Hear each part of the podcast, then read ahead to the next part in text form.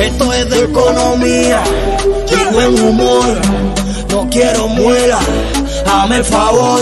Aquí se habla de billetes, de política. No quiero muela ni crítica. Ya empezó el programa, dale ve y conéctate. Voy a ver, voy a ver, a un con Milanes. Empieza a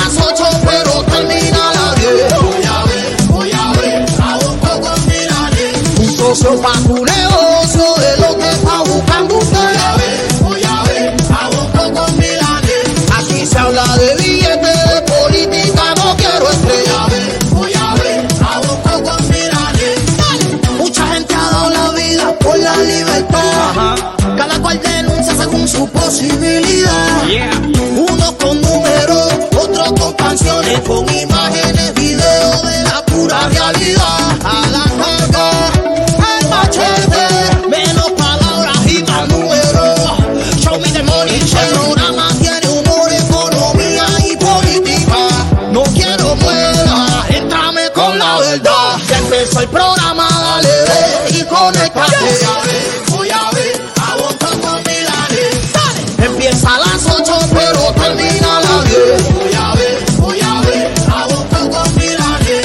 Un socio pa'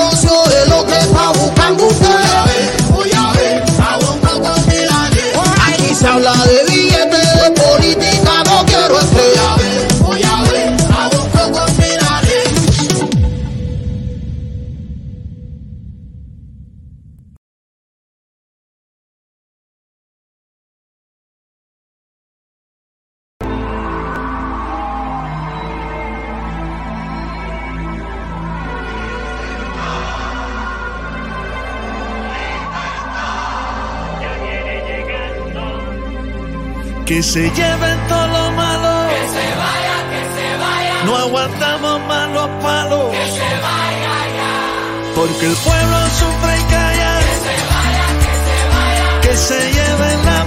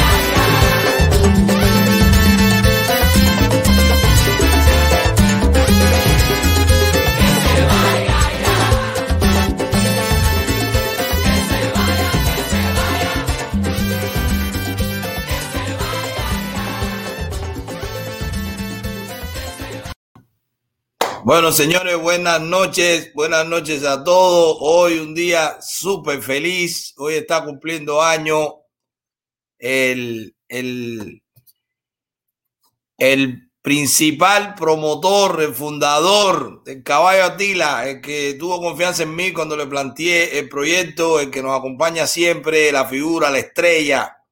Bonco Quiñongo está de cumpleaños hoy. Yo quiero que todo el mundo ahí le ponga felicidades, que ustedes saben cómo es Bonco, es un tipo súper cariñoso y le gusta ver a su público cómo le expresa los sentimientos. Así que todo el mundo poniendo felicidades, corazones, todo el que quiera Bonco, todo el que no lo quiera también, que le ponga que es su cumpleaños. Ustedes saben que aunque tú no quieras que tiene su cumpleaños, que felicitarlo. Así que señores, felicidades para Bonco, él nos está viendo seguro está ahí en la casa con Tita, con Reglita, con los Imagua, el fiestón del cumpleaños, el cuñado, que es como hermano de él, toda la familia está con él, así que nosotros tenemos que estar con él también. Él va a entrar, por supuesto que va a entrar, ya me dijo, no, aunque sea un momentico, yo voy a entrar porque yo tengo que leer los comentarios, él sabe mis limitaciones, él sabe mis limitaciones y sabe que ustedes están esperando que él entre también para que los mencione. Así que, señores, hoy un día de cumpleaños de Bonco Quiñongo. Ahí te tenía una postal que le hizo eh, George también. George, tira de la postal que le hiciste a Coqui. Tú tienes una postal ahí que le hiciste, me dice. Quiero ponérsela en vivo para que a ver cómo reacciona. Ah,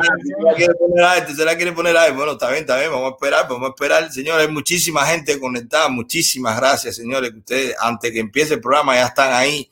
Están ahí con, marcando ahí, están marcando turno ya para entrar de una vez en el programa, en el chat, comentando, diciendo Así que hoy, dentro de la alegría, dentro de la alegría de el, del cumpleaños de Bonco, vamos a tener el show, vamos a tener aquí a Marichal. Ustedes vieron el temazo que tiró Marichal con la bandera.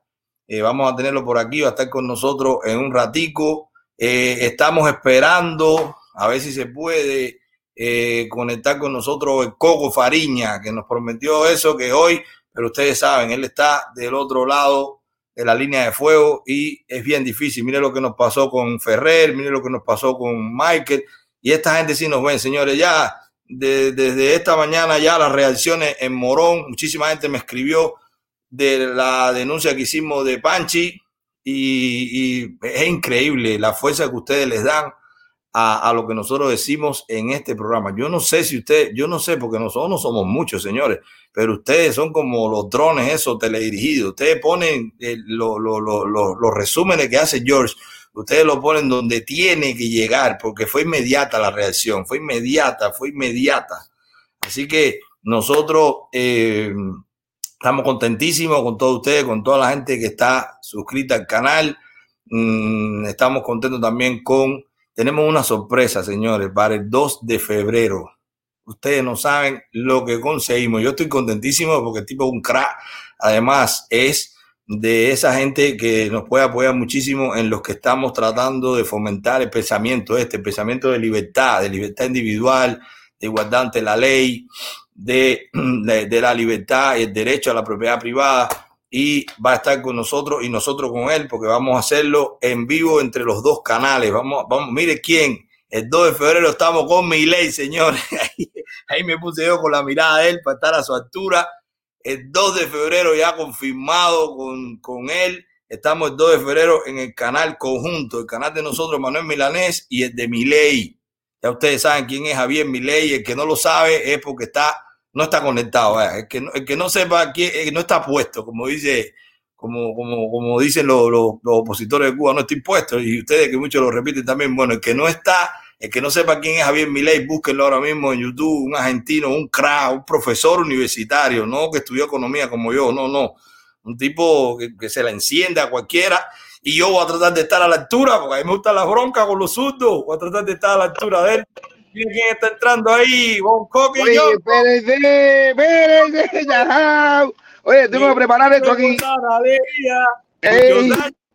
armonía, felicidad, felicidad. cumpliendo años. Caballero, no, ya que esto es lo máximo aquí. Coqui, un regalito. ¿Eh? Mira, mira el regalito de George, Coqui.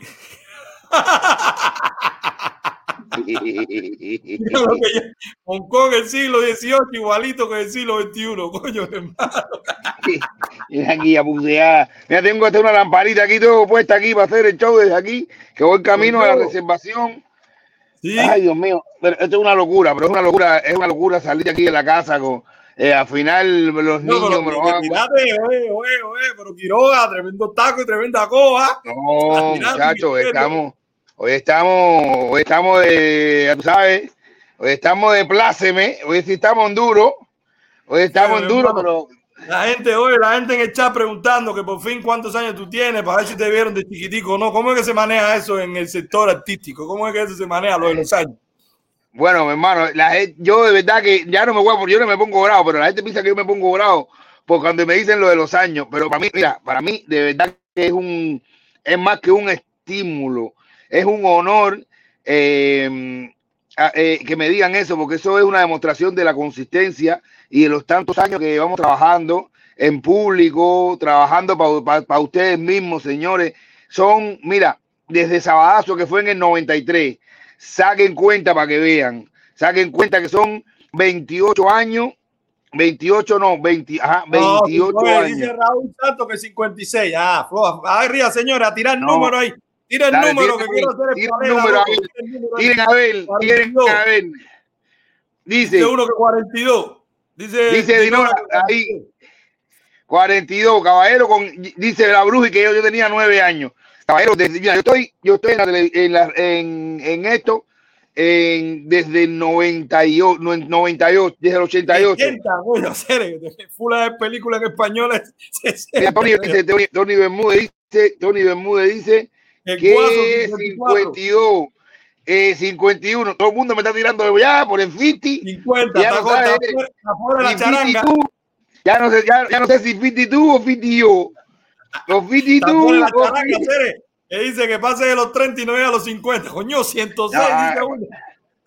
Oye, 106, güey, que tú piensas que soy más viejo que Francisco. 71, Cere, la momia. Bueno, señores, yo, yo no soy tan viejo, pero lo, lo único que yo sé es que la carne de mamú es una mierda, ¿ok? Yo, yo la llegué a probar.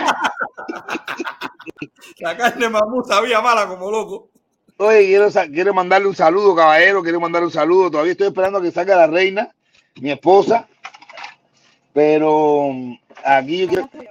Eh, mami, mane- maneja tú, dale, maneja tú y así yo puedo concentrarme con esto. Bueno, aquí van a ver a la, a la, a la de Fair Lady, que se va a estar ya colocando ya. Primera Nosotros- dama, tú, ah, con la goa y emprendado todo el tiempo, 24-7. Sí, 24-7, yo tengo que poner aquí ahora para... Emprendado, enroletado. Sí, aquí estamos, aquí estamos representando. Mira, ahí se sentó. Oh, mira, aquí no primera veo la dama. cuña, güey, Candela, ¿ustedes van para dónde? Doño, lo que hagan meter ega, ¿para dónde van ustedes? Señores, vamos, señores, vamos a, un, vamos a un lugar de ¿Qué alta cocina. Vamos a un lugar de Oiga. alta cocina. Un lugar aquí en. Brigue que se llama No, no Voy. Eh, invitación de uno de, los, de nuestros patrocinadores, de Carlos Toltracking, que su esposa Vicky, de, que su esposa es Vicky de Insurance and Beyond, que está cumpliendo también años Vicky, así que felicidades para Vicky, que está cumpliendo años hoy. Mm, Sí, sí, sí. sí. Así que ya saben, ya estamos aquí. Lo que dice. Kenia María que le sacaste fuego a la visa. A la parte Hoy, hoy me voy a, voy a pagar y voy a dar la, la tarjeta y me voy a mandar a correr. Cuando llegue el clan ya no me van a encontrar ya. Tú Ahí una tarjeta de presentación en vez de una tarjeta de crédito. Mi hermano, para dejar el carro ahí donde me, donde me invitaron, para dejar el, el parqueo en el, el vale parking, hay que pedir un préstamo. Imagínate tú. Para pagar el parking hay que pedir, hay que pedir un crédito. ¿Tú ¿Te acuerdas, Coqui? Cuando íbamos a, al de de, de Otaola, que yo parqueaba por allá por la esquina para no pagarlo. 20 Sí. Así, mismo estábamos hablando ayer. Esto mismo estaba hablando de Lolita ayer. Que me dice, estaba haciendo el cuento que hice un día. Que, que, que hay que ahorrar, hay que ahorrar. Que Manuel siempre está que ahorrar y ahorrar. Y que un día nosotros estábamos en un vacilón. Y tú me dices, ¿dónde tú estás? Y yo aquí, compadre, pasando un trabajo aquí tranquilo, ahorrando. Y estábamos. Y dice, pero, ¿qué, qué carajo tú eres? Y Manuel te no, aquí ahorrando, aquí, tú sabes. Ya. Ahorrando. Está bueno eso. Oye, Coqui, pásenla bien, Sí, mi hermano. Aquí vamos a estar cuando esté con Carlos y, y con Vicky. Sí, claro, claro, yo voy a entrar, yo voy a entrar con mi apagué y con mi, mira, con mi, con mi, con mi aro así, si no me creen que esto con el aro y la, y la tablet para del restaurante. Y adentro la gente va a decir esto qué cosa es, esto es, Cuidado, si no es un youtuber, eh, si no es un youtuber es un angelito. Y, y, y eso tan negro, no un, eso, y si vuela, no, no es un, no un angelito, sino es un murciélago, si vuela. Oye, pero hay una cosa, hay una cosa, Coqui, que saluda un poco a la gente, hacer el chat que te está diciendo. Sí, hemos saludado a la gente y, no, y primero, mira, antes de todo quiero presentarle a, a mi bella esposa. No, Señora, la madre de los Imagua, a la gente que está ahí, esa es tu cuñada. Ahí está, Mi espérate, vamos, a vamos ponerla aquí. Mira qué linda, mi esposa. Dios, qué lindo están los dos ahí, bro. Wow, qué chulo esto. Me encanta gracias. Dios, qué bonito de es la negra más hermosa que ojos humanos hayan visto. Mira, la negra más linda, esta es mi, mi mulata eh, espectacular. Mi, Oye, tú sabes, una que pila de años que llevamos con- juntos. con- con- quiere su, su regalo cumpleaños, dice la gente aquí, que tú estás Esto está, esto está, ¿cómo se llama? Aflojando a la cuña y para regalo tu cumpleaños. La gente aquí descargando. Déjalo. Oye, Yo no sé, yo no, ya, ya, ya, ya la cuña se mandó ahí, me regaló unos, unos zapatones ahí que a mí me gustaban, que me gustan. Eh, a ver, vamos a poner para acá, que, que que, aquí hay que poner a los dos caballeros, porque aquí, vamos a mí, no va a ponerte, espérate, déjame ver aquí, oye, déjame ver aquí los, los comentarios. no, se fue, se fue. Bueno, señores, ya ustedes saben que Coqui está ahí. Tenemos a Marichal ya ahí esperando en la sala también. Bonco en su velada de cumpleaños. Que la pase súper bien, mi hermano. Tú sabes que, nada, ando lejos si no estuviera ahí, pero estoy con ustedes en, en mi corazón. Los quiero muchísimo. Son una familia muy linda y yo soy muy apegado a ustedes. Los quiero mucho por todo lo que han hecho por mi familia también. Señores, vamos a, vamos a pasar. Vamos a hacer un breve comentario en lo que entra Marichal de estas medidas económicas que ha hecho eh, Biden. O sea, vamos, Biden acaba inmediatamente a su primer día de mandato, ya se sentó y firmó una serie de, de- de órdenes ejecutivas que son la antesala de las medidas que ya que él quiere que se ejecuten, pero son cumpliendo las promesas de campaña también. El hombre llegó cumpliendo. Entonces nosotros vamos a hacer un análisis en siete de ellas que entendemos que van a tener un impacto en la economía, un impacto en la economía norteamericana. Y vamos a explicar por qué entendemos eso. Entonces, vamos a irnos a un comercial, eh, George, y vamos a regresar para, para hacer esta breve, este breve comentario económico y después seguimos con Marichal. Este mes de febrero nos declaramos los reyes del trío. O sea, usted puede traer a su amiga y un amigo puede traer a Bongo, su amigo. bongo, bongo. Tríos de anillos de compromiso. Pues claro, lo que estoy hablando. Ah. Puedes traer a tu amiga con los amigos que tengan acceso de regalo, anillos de Ah. compromiso, en trío. Así que yo lo digo y me río, pero somos los especialistas en trío. Explícalo. Exacto, vamos a explicarlo mejor. Con tu compra de un set de matrimonio de mujer te llevas gratis el tercer anillo, que es el del hombre, porque así vienen los tríos de anillos de compromiso en Fighter Jewelers. Por eso somos especialistas en trío. Trae a tu amiga y al amigo y a todo el mundo para que vea esta gran oferta. Te compras uno de compromiso y el otro Totalmente gratis. especialista en trío. Tú lo has dicho. Y por eso me río. Como vengo. Bueno, señores, ahí tuvieron a Bonco emprendado con Firestar y haciendo la promoción del mes del trío. Eh, nosotros estuvimos mirando lo que se publicó de estas órdenes ejecutivas que ya firmó el presidente Biden para de inmediato empezar a cumplir sus promesas de campaña. Y como les dije, mm, yo quiero hacer énfasis principalmente en siete de ellas. Fueron 17, pero yo quiero comentar siete de ellas. La primera, bueno, el plan de rescate de 1.9 billones de dólares, o sea, ustedes saben que son 1.9 mil millones de dólares. Y en eso, bueno, ya el presidente Trump había hecho, el, el expresidente Trump había hecho mm, de 2.2 eh, y se estaba esperando, hubo eso, y no se pusieron de acuerdo los demócratas y los republicanos para sacar el segundo rescate. Bueno, en mi opinión, los demócratas no querían darle ese, ese premio al expresidente Trump en un, en, ya en la, en la última etapa de la campaña para las elecciones y bueno, eso se demoró. Ahora ya él está viendo que ahora sí hace falta, ahora es cuando más hace falta, él nunca debió detenerse, eh, fue porque Trump no lo firmó. Bueno, ya él está de presidente y él está tomando sus medidas 1.9, pero está bien el rescate, depende cómo lo den. Ahí viene el problema. El rescate mmm, siempre es una medida extrema porque tú tienes que echar a andar la maquinita, tienes que imprimir billetes sin un respaldo detrás. Lógicamente, si eso no se hace con otras contramedidas, es inflación a mediano o largo plazo, aunque este país todavía es bastante potente en economía, pero si depende cómo lo distribuya, pues entonces hará o no más efectivo ese rescate dentro de lo malo que es imprimir billetes. Bueno, pero a mí me preocupa en específico que dice que 350 mil millones ya va para un fondo de emergencia estatal y local, o sea, de los gobiernos estatales y locales. Y dentro del rescate también está prever que se va a aumentar el salario mínimo a 15 dólares la hora. Entonces, ojo, primero, bastante dinero, 350 mil millones, bastante dinero para meterlo dentro de el los presupuestos de los gobiernos estatales y locales, bueno, para las medidas que ellos tomen.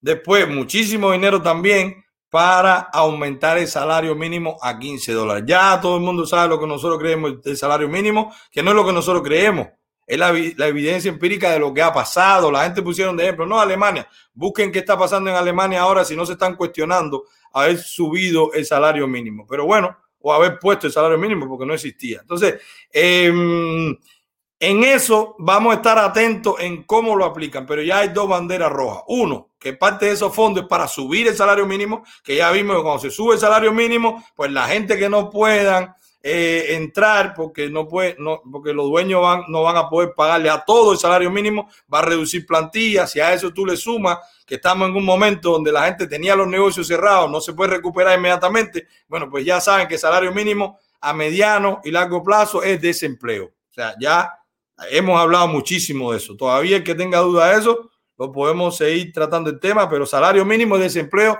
a mediano o corto plazo. Ok, ahora vamos para que la segunda medida de detener la construcción del oleoducto, el oleoducto que viene de, eh, la, sí, detener la construcción del oleoducto Keystone, el que viene de Canadá. Ok, ese oleoducto que viene de Canadá, la gente va a decir, bueno, eh, el problema es que estamos favoreciendo a Canadá, que está afuera. No, vamos a disfrazar o se disfrazó como una medida para la protección del medio ambiente. Eh, eh las reservas de petróleo que están en esa zona de, de, Venezuela, de Canadá. En esa zona de Canadá, el petróleo es muy duro, es de los que más contamina. Bueno, señores, la realidad es que el combustible en los Estados Unidos estaba más económico. Ya inmediatamente se anunció la medida, Busquen a cómo va a estar mañana la gasolina en las gasolineras. Búsquenlo, solamente de anunciar la medida. ¿Por qué? Porque ahora, si el, petróleo ya no va a venir por el oleoducto, pues va a tener que venir en el transporte, en tanquero, en, como venía antes. ¿Y eso qué hace? Mayor costo. Si, si hay mayor costo en cualquier actividad que pasa, el precio sube. Entonces, ¿qué pasa cuando el precio sube? Cuando el precio del petróleo sube en cualquier país, en Estados Unidos también, pues sube los costos de producción de todo, porque el petróleo es transporte, pero el petróleo también es generación de, electricidad en muchísimos lugares, pero el petróleo también son los derivados del petróleo, entonces todo eso va a aumentar precio. Cuando aumenta precio, ¿qué pasa? La gente tiene menos poder adquisitivo porque tiene que gastar más en ese renglón y en todos sus derivados. ¿Qué pasa cuando la gente tiene menos poder adquisitivo? Pues entonces la economía se frena. ¿Qué pasa cuando la economía se frena? Otras potencias nos cogen la delantera. Y ahí está el problema. El problema está que tú diciendo que para proteger el medio ambiente, pues tú estás haciendo un dumping negativo para la economía norteamericana y la estás poniendo en desventaja en la competencia internacional, por ejemplo, con China. Vaya, porque ya la gente va a decir, no, pero todo le echan la culpa a China. No, es que sí, si China está en desarrollo y China tiene el petróleo más económico que los Estados Unidos, ¿qué pasa con China? Nada, China, China se desarrolla más rápido, tiene menos costo, puede exportar más. Si los Estados Unidos el petróleo le sube el precio, pues todo va a costar más, va a poder exportar menos, va a tener menos consumo interno, porque la gente tiene menos dinero. ¿Qué pasa con la economía norteamericana? Se frena. Entonces está en desventaja con las otras economías. Eso es un efecto inmediato. Pero no solo eso, al tú cerrar, porque es lo que hace como presidente de Estados Unidos, no puede parar unos contratos que hay entre empresas privadas, pero él sí puede cerrar el permiso que hay fronterizo para que ese oleoducto pase por la frontera ya cerró. Ya la compañía canadiense dijo que iba a detener la construcción. ¿Por qué? Porque si tú no puedes pasar por la frontera de los Estados Unidos, ¿para qué voy a construir? Bueno, pues eso también hizo que 14 mil norteamericanos pierdan su empleo. Oigan ahí, 14 mil norteamericanos pierden el empleo con un plumazo.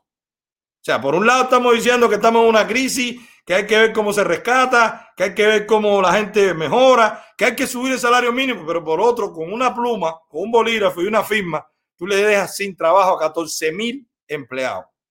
Eso es para que ustedes vean el trasfondo de esas medidas.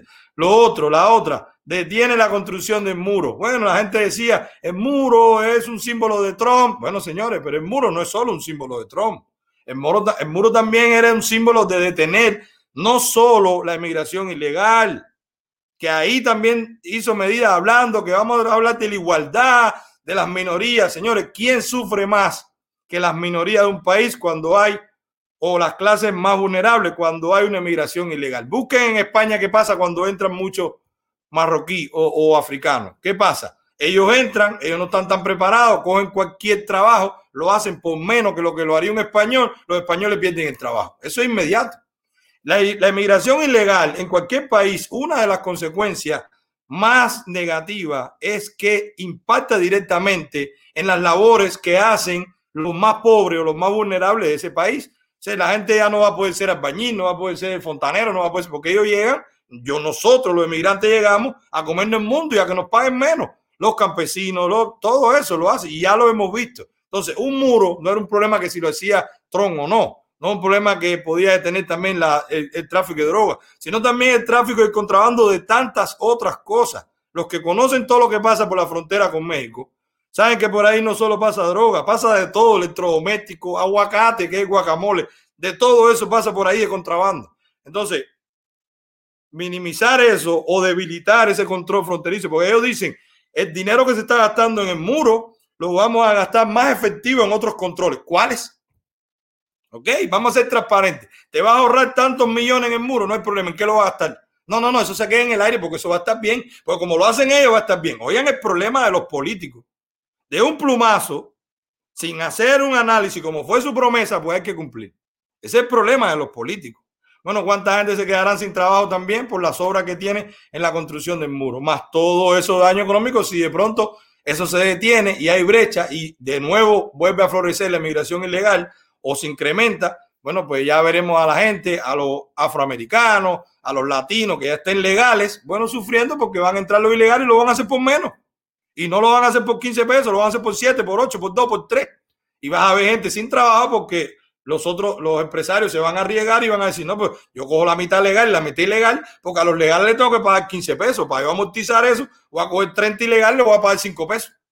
Eso va a pasar y lo vamos a ver. Y esas son las consecuencias de este tipo de medidas. Regresar a los Estados Unidos al Tratado de París. Señores, la- y de nuevo disfrazado con el tema del medio ambiente. Señores, regresar a los Estados Unidos al Tratado de París no es solamente que lo- la cantidad de dinero que aporta los Estados Unidos al funcionamiento de ese gobierno global, porque es un gobierno global, el Tratado de París, la ONU, todos esos que hablan de el globalismo, bueno, es eso. Dentro de las organizaciones que hacen movimiento globalista está eso. Entonces, el Tratado de París, ¿qué dice? Las naciones más ricas tienen que proteger el medio ambiente, pero las envías en desarrollo se les puede permitir ciertas cosas. Cuéntenme quiénes son los más ricos, por supuesto los Estados Unidos. ¿Qué va a pasar? El empresario norteamericano va a tener muchas restricciones, mucho más restricciones para proteger el medio ambiente que el empresario chino o que el empresario indio. ¿Por qué? Porque la China e India son naciones en desarrollo, no son naciones desarrolladas.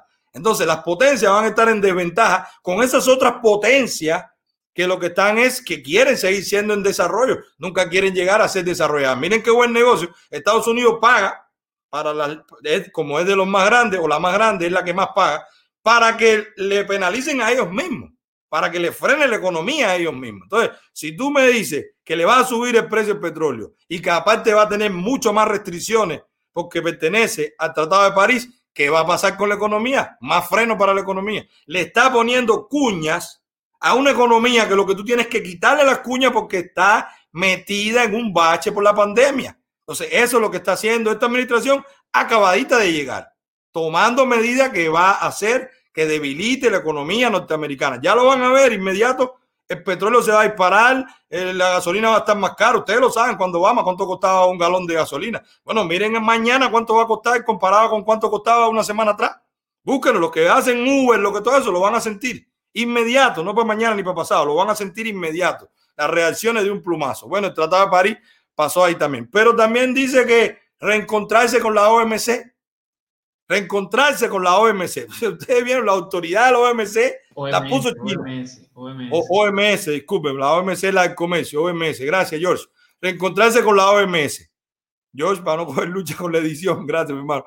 Eh, Reencontrarse con la OMS. Bueno, van a venir, van a, a regresar a, a tener buenas relaciones con la Organización Mundial de la Salud, que todo el mundo vio el desastre que fue con la, con la, con la pandemia, que no avisó a tiempo, que si no estábamos preparados era porque ellos nunca pensaron que eso podía pasar. Bueno, pero ahora Estados Unidos regresará a financiarla y también a tener regulaciones porque son las potencias, pero no solo eso. Recuerden que la, por la OMS es por donde se financian la mayoría de los proyectos de los médicos, por ejemplo, de Cuba. Es la OMS la que paga. Esos médicos que van a países que no pueden pagar y que Cuba dice que es gratis, no. La OMS paga para que Cuba vaya. Entonces, detrás de todo eso están esas medidas. Pero también está, yo voy marcando aquí, la moratoria sobre los desalojos, ejecuciones, los pagos de alquiler, los pagos de los préstamos estudiantiles. Señores, está súper bien que la gente no tenga que pagar ahora, pero ¿qué está detrás de eso? Una moratoria no significa cancelación ni, condenación, ni condonación, no, es moratoria. Significa que tú puedes dejar de pagar, pero eso se te está acumulando. Que ahí hay un daño por los dos lugares. Mira, pongan el rescate, darle dinero a la gente para que pueda pagar la renta. Porque si tú vas, si lo que vas a dar son 1.400 dólares, ¿qué, ¿qué, renta se paga con 1.400 dólares? Si después que pagues todo, eso no alcanza. Ah, no, pero te estoy dando 1.400 dólares para poderle dar a los gobiernos, para poder rescatar el banco, para poder rescatar, para poder tener dinero para el coronavirus. Pero, pero te estoy ayudando porque te estoy poniendo una moratoria. Ok, ¿qué significa moratoria? Que tú no vas a tener que pagar, pero eso se acumula. Cuando tú debes pagar seis meses por dos mil dólares de, de, de, mortgage, por ejemplo, tú vas a deber 12 mil dólares. Y cuando se quite la moratoria, tú vas para afuera. A ti te van a sacar con, con el foreclosure porque tú debes 12. Y si tú no podías pagar dos, ¿cómo vas a pagar 12? Porque no es que vas a dejar de pagar seis meses, es que te van a dejar que no lo pagues. Entonces, ojo, prepárense a todo el que se va a coger a la moratoria, guarde su dinero o pague lo que pueda, aunque no sea completo, porque va a venir el problema. Cuando pasen los tres, están hablando hasta septiembre, septiembre es mes 9, estamos en el 1. Cuando pasen ocho meses y tú debas 16 mil pesos de mortgage, porque es 2 mil, cuenta de bodega, ¿de dónde tú sacas 16 mil pesos para salvar tu casa? ¿De dónde tú lo sacas? Si tú te acabas de empezar, no hay trabajo, está con el unemployed, el jefe tuyo no puede abrir porque tiene que pagar 15 pesos la hora. Es eso lo que se viene. Lo decimos claro para que, para que estemos preparados, el que lo tenga. ¿Y a quiénes son? Porque esa es la doble moral de la política o de los políticos que quieren hablarle, que es para los más pobres, para los más vulnerables. Pero ¿a quién afecta esto? ¿A qué rico le importa moratoria? Los ricos o son dueños o, o lo que están pagando lo tienen ahí un colchón y lo pagan, no cogen moratoria, o, o esperan los seis meses sin pagar y a los seis meses tienen los 16 mil dólares. No, eso afecta a los más pobres, eso afecta a las minorías, eso afecta a los latinos, eso afecta a los afroamericanos, eso afecta al que no tiene, que, que, que corre para pagar los biles todos los meses. ¿Cómo lo va a pagar si se le va a acumular seis o siete meses? Bueno, pues eso la gente lo, lo irá viendo. Bueno, como último, la séptima, bueno, veo aquí la moratoria, sí, como último, la séptima, yo quería hablarle sobre la famosa, él dice que va a promover, la orden ejecutiva para promover hasta que se vea en el Senado la ley de igualdad. Bueno, la ley de igualdad está dentro de eso. Bueno, pues igualdad para, para que las personas no sean eh, denigradas por su orientación sexual eh, y también igualdad para que se reconozca la identidad de género. Ya ustedes saben todo lo que viene detrás de eso. Ya ustedes saben lo que viene detrás de eso, que el hombre que se sienta mujer entra al baño las mujeres, que la mujer que se sienta hombre entra al baño los hombres, que el tipo que se sentía mujer lo metieron en la cárcel de mujeres y preñó a tres mujeres. Esos son ejemplos, entren en internet, lo busquen. Eso no invento ni que yo me lo... Eso es lo que ha pasado en los países que han abrazado estas ideas o en los estados de dentro de los Estados Unidos como California que han abrazado estas ideas a nivel estatal. Entonces, señores, me parece que vamos a tener mucho trabajo denunciando, más que nada, que cada uno de nosotros va a tener que prepararse mucho para el impacto. Esto no son medidas para ahora que estamos riéndonos, no, vayan, no va a dar dinero, vamos a estar sin trabajar, van a subir a 600 pesos el unemployed, que si no va a llegar un cheque, no, eso no son, ahora no nos vamos a dar cuenta. En la economía no hay nada inmediato, eso tiene una repercusión a unos meses a un año. Ahí lo vamos a ver. ¿Qué se va a ver inmediato? De la gasolina. Mañana, si quiere, lo comparten. Cuando se haga el resumen, ya ustedes lo van a ver mañana a cómo está la gasolina. Ya subiendo.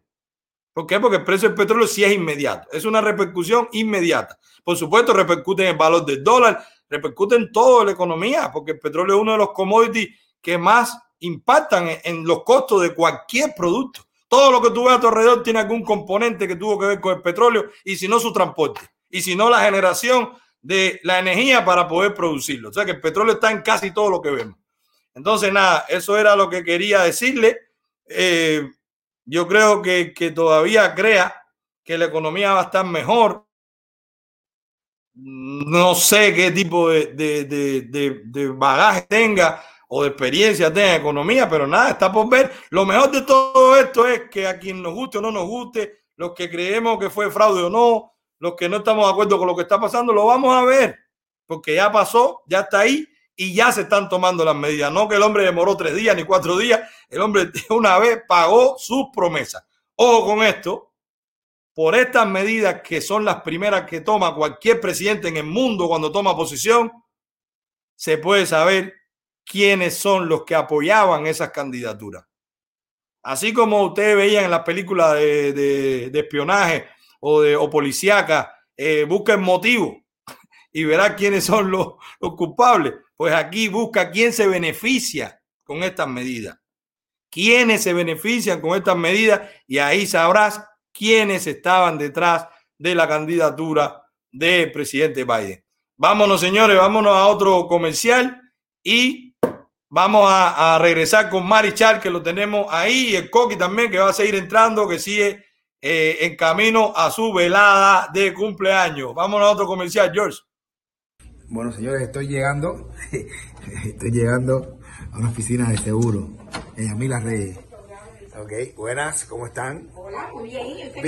Bueno, vine, vengo bien recomendado, vengo a ver a, a Yamila Reyes, una compañía de seguro que no tiene nombre, no tiene nombre como esos insurance que te dicen, porque ellos sí dan la cara. Yamila Reyes, para que no te enredes, Yamila Reyes, ellos se encargan del seguro y yo voy a confiar en ellos. Yo voy a hacer seguro de vida, complementario, seguro de... De salud. de salud con Yamila Reyes. Mírenle ahora mismo. Ella da la cara. Yamila Reyes. No es nombre de compañía ni nombre de seguro ni nada. Directamente es ella que está aquí. Y tú dices, Yamila Reyes, para que con el nombre nadie te enrede. 786 872 1720 para que no invente ni experimente. Facilito. 786-872-1720 para que nadie te lo cuente. Aquí está Yamila Reyes, para que nadie te enrede. Ese es el seguro. Ahí está. Oye, Coqui, pásame al Coqui ahí. Dímelo, Coqui, ¿qué?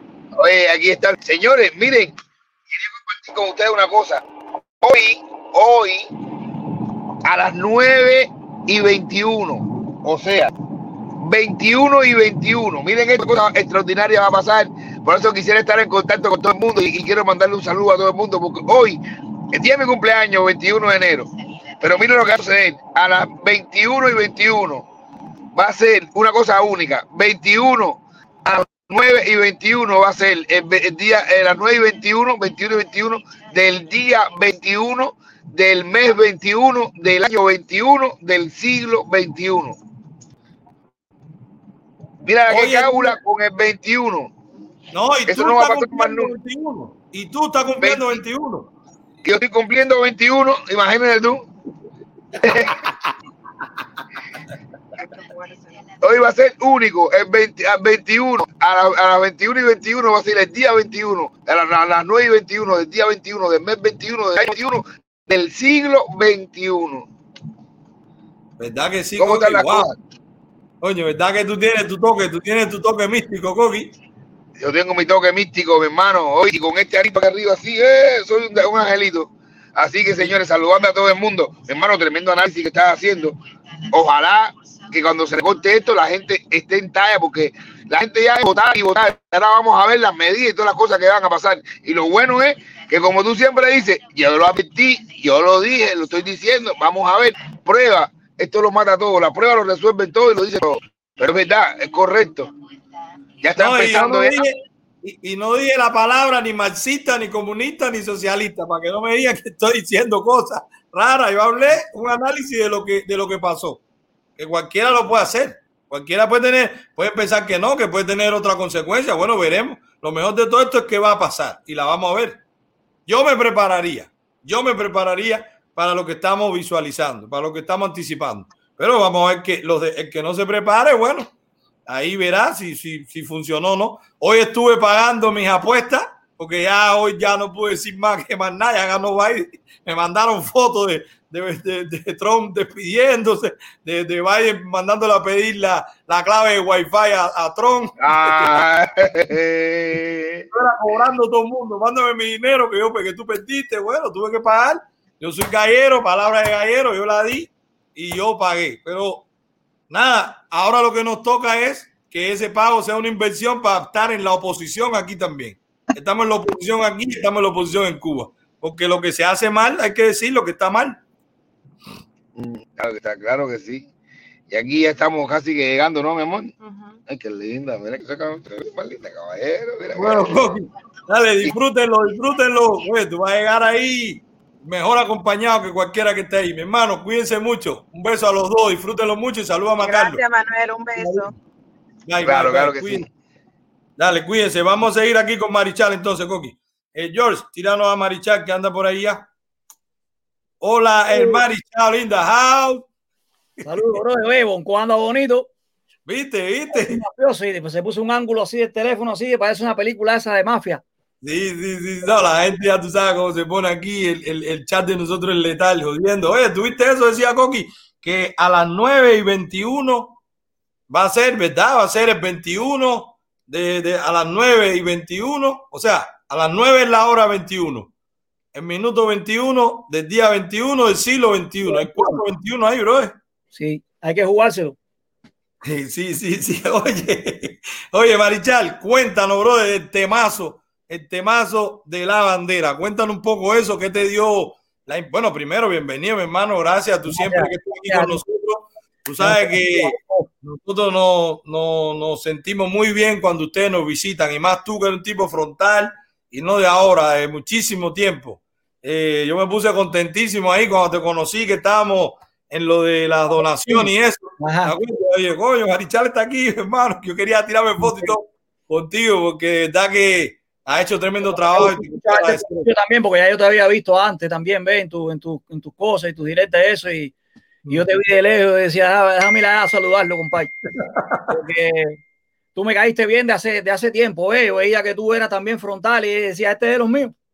Así Y bueno, mismo así que nos encontramos en ese lugar que tenía que ver con cosas de nosotros, ¿eh? Claro, claro, claro. Oye, la gente saludándote, la gente mandándote saludos. eh, bueno, está todo el mundo aquí, Marichal, líder, rap, defensor, la gente teniendo tremendos comentarios contigo, de verdad. Tú sabes que la gente te quiere y, y tú, eres, y tú eres de los líderes de ese movimiento de, de rap contestatario. Eh, cuéntanos un poquito qué te motiva a hacer este tema que, que hoy vamos a poner, George, si puedes poner el link del tema de Marichal. Eh, ¿Qué te motiva este tema? Componerlo, hacerlo y tirarlo. ¿Qué te motiva? Sí, lo que pasó fue tú te acuerdas que, que la televisión cubana la cogió con Luis Manuel Doctor Alcántara cuando él se paseaba por toda La Habana con la bandera como si fuera una capa y dormía con ella y se lavaba la boca con ella y todas aquellas cosas y empezaron a caerle, a caerle, a caerle. Entonces, ese tema no es de ahora mismo reciente, ese tema yo lo hice una vez, pero con fotografía de, de muchas personas que cogí fotos del mismo internet, muchas personas que andaban con la bandera. Pero hace poco vieron a caerle a Luis Manuel Otero con el problema de la bandera, el, el, el payaso este que sale en el noticiero, ¿cómo se llama? Que, que han querido hacer el Otaola castrista con él. Coño, está fuerte eso. Si quisieron hacer eso, se quedaron no cojo, se quedaron No, sin pie. no, acabaron, acabaron. Buscaron el peor, el, al peor que, que, que, que se encontraron fue el loco ese. Entonces ese Sí. tipo, a cada rato arremete contra la gente en el noticiero, vuelve a sacar a Luis Manuel Otero. Y yo me acordé de del tema ese que hacía, hacía un tiempo ya que lo había sacado, pero todavía lo tenía ahí.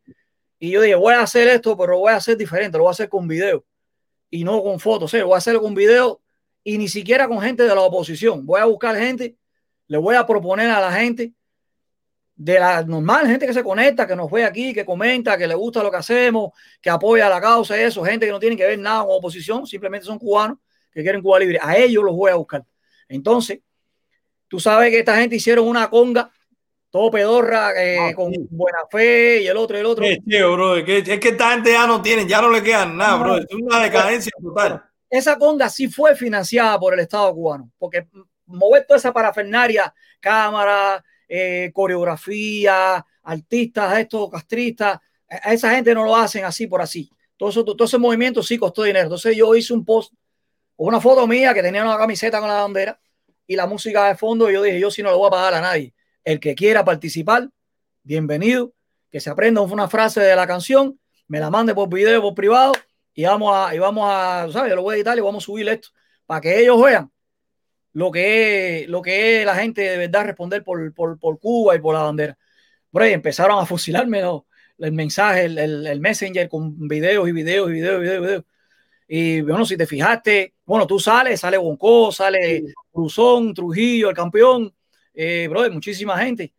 Eh, Camila, la periodista de, de, de Cubané, que le han hecho la vida imposible. Y mucha gente que, que, me siguen, que te siguen a ti, que, que, han estado al tanto, cada vez que alguien publica algo de esto, se enteran. Y enseguida se, se, se brindaron, brother, con tremendo cariño. Y edité ahí lo más rápido que pude y lo saqué. Y yo creo que quedó bastante bueno. Sí, sí. No, no, el tema está buenísimo porque además eh, es que la lírica tuya es, es, como hablamos nosotros, o sea, tú no estás Exacto. buscando términos como son ustedes, como como es la DEA, como eres tú, tú sabes, claro, todo, ustedes, todo el mundo, ustedes hablan así. Eh, tú sabes que está el, el concierto de, de Michael Osopa ahora el 28 de enero. Nosotros estamos apoyándolo ahí, bueno, con la edición, tú sabes que todo lo que uno puede ayudar a la gente allá, uno lo hace. Y George, ponte, ponte el, el link para que la gente que pueda también por Event Drive lo pueden, por Eventbrite pueda comprar su, su, ticket y pueda verlo el 28 de enero. Eh, Marichal, cuéntame un poco como un artista, o sea, ustedes que son tan sensibles, que, que, que, que, las cosas le afectan más, porque la sensibilidad del artista es lo que lo hace, es lo que lo hace eh, productivo, es lo que hace que tú compongas y cosas. Bueno, cuéntame a la, en la visión de un artista como tú, que lo, lo, lo, que hace es expresar tu sentimiento con la pluma y después cantándolo. Todo esto que está pasando, mi hermano, esta tristeza, la gente fajada por comer, estos delincuentes han subido todos los precios, el, el, salario lo subieron cinco veces y los precios diez veces. Eh, ¿Cómo, o sea, cómo uno puede, cómo ustedes que tienen ese radar de, de la sensibilidad mucho más eh, más potente que los nuestros, que estamos en otra cosa, esto en los negocios, las cosas, sí, me emociona un poco, pero un poco más duro. ¿Cómo ustedes, que son más sensibles, pueden canalizar eso, mi hermano? Es que es duro. Eso da mucha tristeza porque todos tenemos familia ahí. Y de cierta manera a la familia de todos nosotros le toca ese, le toca el mismo problema, ¿eh? Y, y es muy triste, brother, ver cómo eh, el pueblo cubano la mayoría del pueblo cubano, déjame decirte, la mayoría del pueblo cubano en su corazón quiere un cambio, pero tiene ese miedo a hablar. Entonces el miedo hace que te cohiba y, y tengas que hacer las cosas por otras vías y al punto de que como no tiene, mucha gente no tiene el valor de expresarlo, eh, hacen que se vayan por acá y le hagan daño a otro cubano. Y se, se atropella un cubano al otro cubano. Entonces se ha perdido mucho los valores en ese sentido el, el, régimen ha creado todo ese escenario para que el pueblo trate de sobrevivir y machuque a este y machuque al otro. Pero lo que me duele es eso, que, que todo el mundo sabe lo que hay y nadie se pone de acuerdo porque es un sentimiento nacional, pero el miedo a esa cosa es individual, ¿no? Entonces, todo el mundo dice, no, yo no lo voy a hacer porque aquel no lo hace. El otro piensa lo mismo, el otro piensa lo mismo. No se ponen a pensar que si todos lo hacen, algo, algo tiene que suceder, ¿entiendes? Claro. Y da de saber cómo el pueblo se queda callado cuando hay un valiente o dos o tres que, que, dan el pecho, que salen a la calle y dicen lo que, y dicen lo que este tiene deseo de decir, compadre, y, y da tristeza ver cómo ese se queda callado y ve como aquel se lo llevan preso. Es que, es que en Cuba no hay prisión para 11 millones de cubanos. ¿Entiendes? Da tristeza ver cómo la gente se calla, cómo la gente murmura.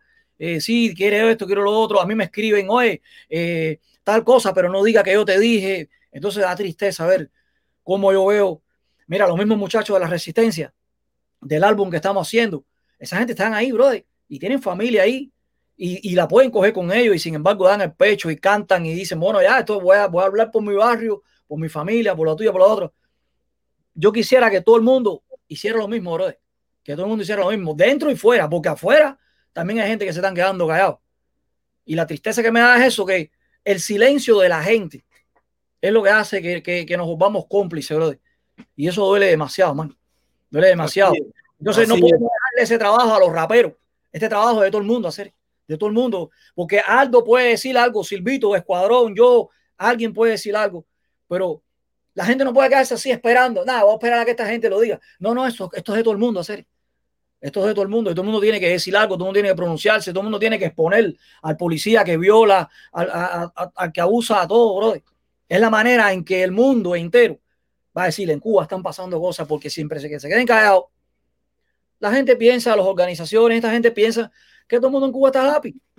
Es por Pero, eso que los cañones para Cuba, la, la Pero- prensa, porque nos quedamos callados. Somos cuatro gatos. Entonces es bueno que todo el mundo diga, "Eh, eh, esto es lo que hay. Vamos a hablar, vamos a usar las redes sociales y vamos a, vamos a denunciar. Todo el mundo, no los raperos, todo el mundo. El que no es rapero, que lo comparta por lo menos. Que vaya por los barrios, que comparta, porque la música lleva un mensaje muy bueno. Pero si tú la escuchas y te la, y te la dejas ahí, no, no, vamos a compartir, vamos a hablar, vamos a debatir estos temas en, los barrios y crear esa, esa atmósfera para que la gente sienta un, un sentimiento de rebeldía y se dé cuenta de que ya que lo que hay que hablar, bro. Hay que hablarlo. Pero Marichal, tú quieres que te diga algo. Mira, yo creo que el mero hecho que yo he recibido muchísimos videos de gente en Cuba, jo- jóvenes principalmente, poniendo a todo meter la música de ustedes. Sí, ahí, sí.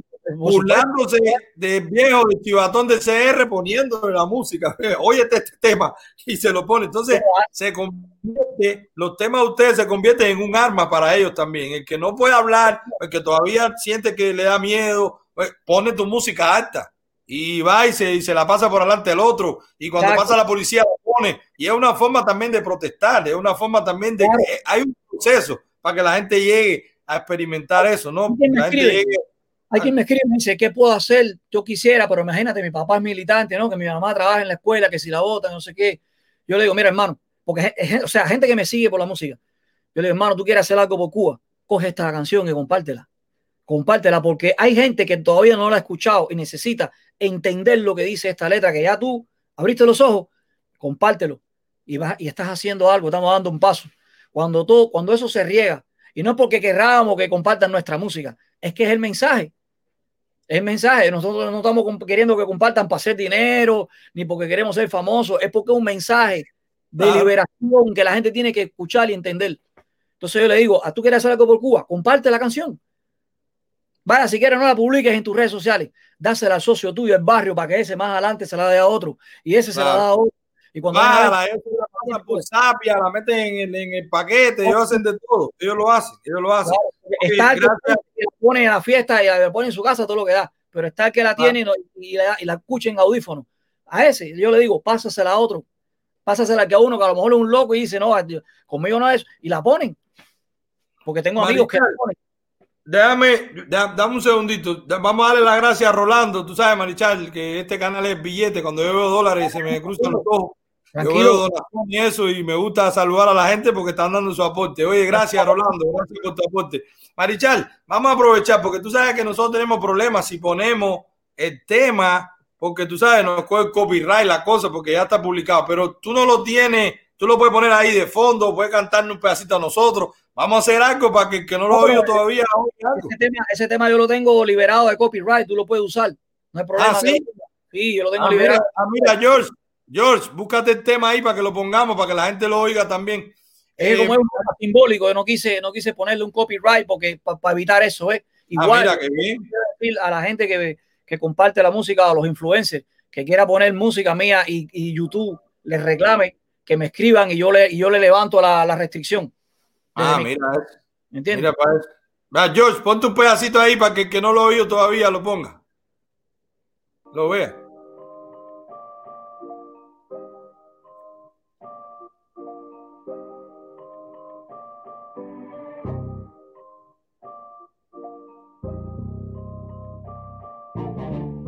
Ahí se unió gente del mundo entero, hermano. Sí, sí, sí, está chulísimo. Oye, ministro, No te esté haciendo el cabrón que la bandera ya existía antes de la revolución. Tú piensas que vas a dominar a mi generación. Tú estás loco de remate, papá, y se te fue el avión. ¿Qué carajo a ti te importa el dónde mi bandera? Si en el hombro, en un pullover o en la billetera. Payaso, mejor ponte a arreglar las carreteras que hay más baches que el carajo regados por Cuba entera. Cualquiera nacido en Cuba tiene todo el derecho de portar una bandera desde la cuna hasta el lecho. ¿Con qué moral tú hablas si ustedes son los que han hecho que un país tan lindo hoy en pedazos esté deshecho? Ustedes no son dueños de nuestra simbología. Es más, ustedes la deshonran con su absurda ideología. ¿Qué diría Martí si se entera que todavía mi bandera hermosa ondea bajo una tiranía? La cubanía de ustedes es demasiado dudosa. Ustedes meten preso al cubano por cualquier cosa. Quieren resolverlo todo a golpe de y esposa. Y la bandera mirando tu abuso triste y llorosa. Esta bandera es del pueblo para que no te haga el pillo. Pertenece a los cubanos dentro y fuera, a un caudillo. Es la bandera cubana, la de los versos sencillos. Maldito el que la ponga junto a la hoja y el martillo. Coge el trillo, yo seguiré exhibiendo mi bandera. Voy por ahí, la llevo conmigo para donde quiera. Dile a toda esa pellejera que está en el Consejo de Estado que están muy equivocados con esas leyes mierderas que salgan para afuera. Esa pila que haga el para cogerlo y meterlo a todos en un calabozo y por la boca meterle la mano hasta el codo hasta que ¡El grite campeón! que la bandera es de todos.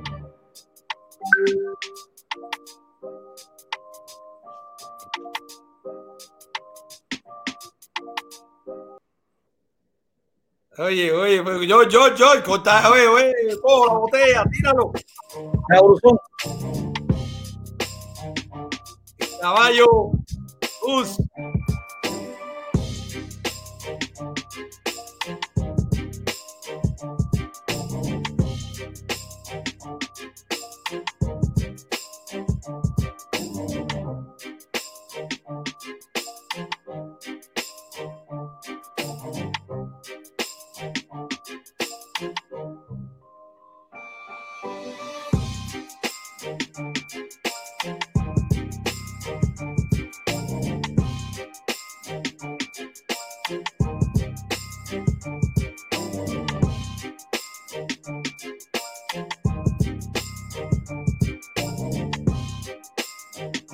En Rusia, serio.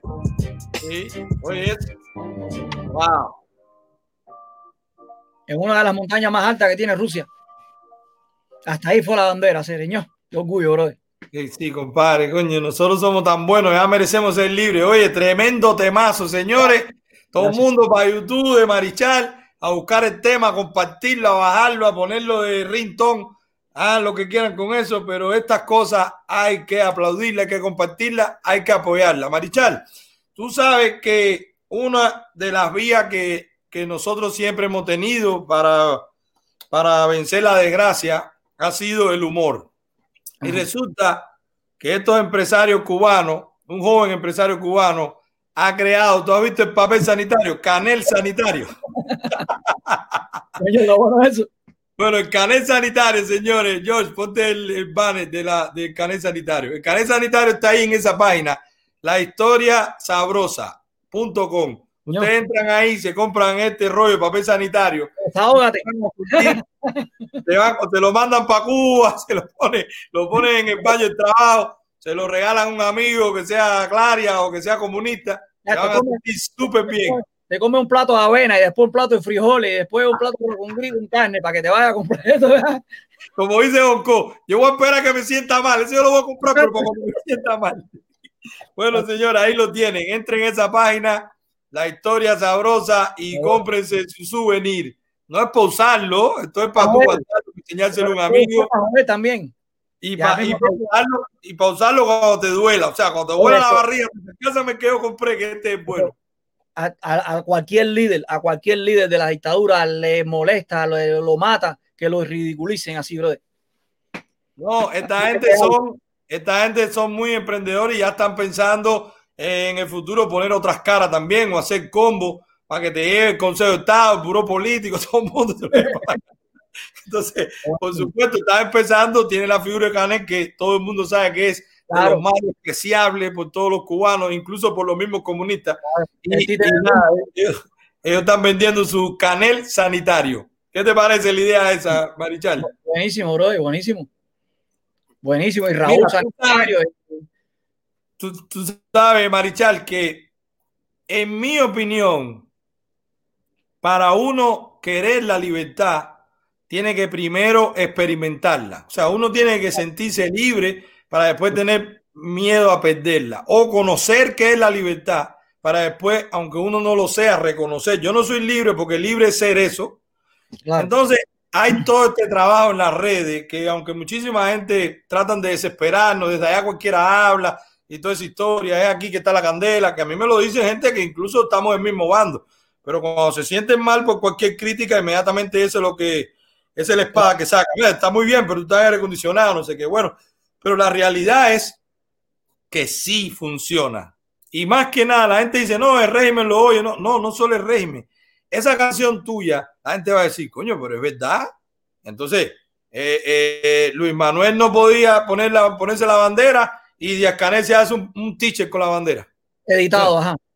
Entonces, eh, tú, tú no puedes dejar caer la bandera. ¿Y qué pasa con ese teacher en la pesta grajo cuando él escupe? ¿Y qué pasa con eso? Los espías esto con qué y todas esas cosas. Entonces es una hipocresía tremenda. ¿ves? Y estamos, estamos, Y tratando, estamos tratando de hacer que el pueblo entienda, entienda la- la- las dos caras ¿no? que tienen esa gente, que te muestran que son de una manera, pero en realidad son de otra. Critican capitalismo, pero les gusta las cosas yuma. Y entonces hay que, eh, nosotros tratamos de, con, por lo menos con la música, hacerle entender al pueblo ese tipo de cosas.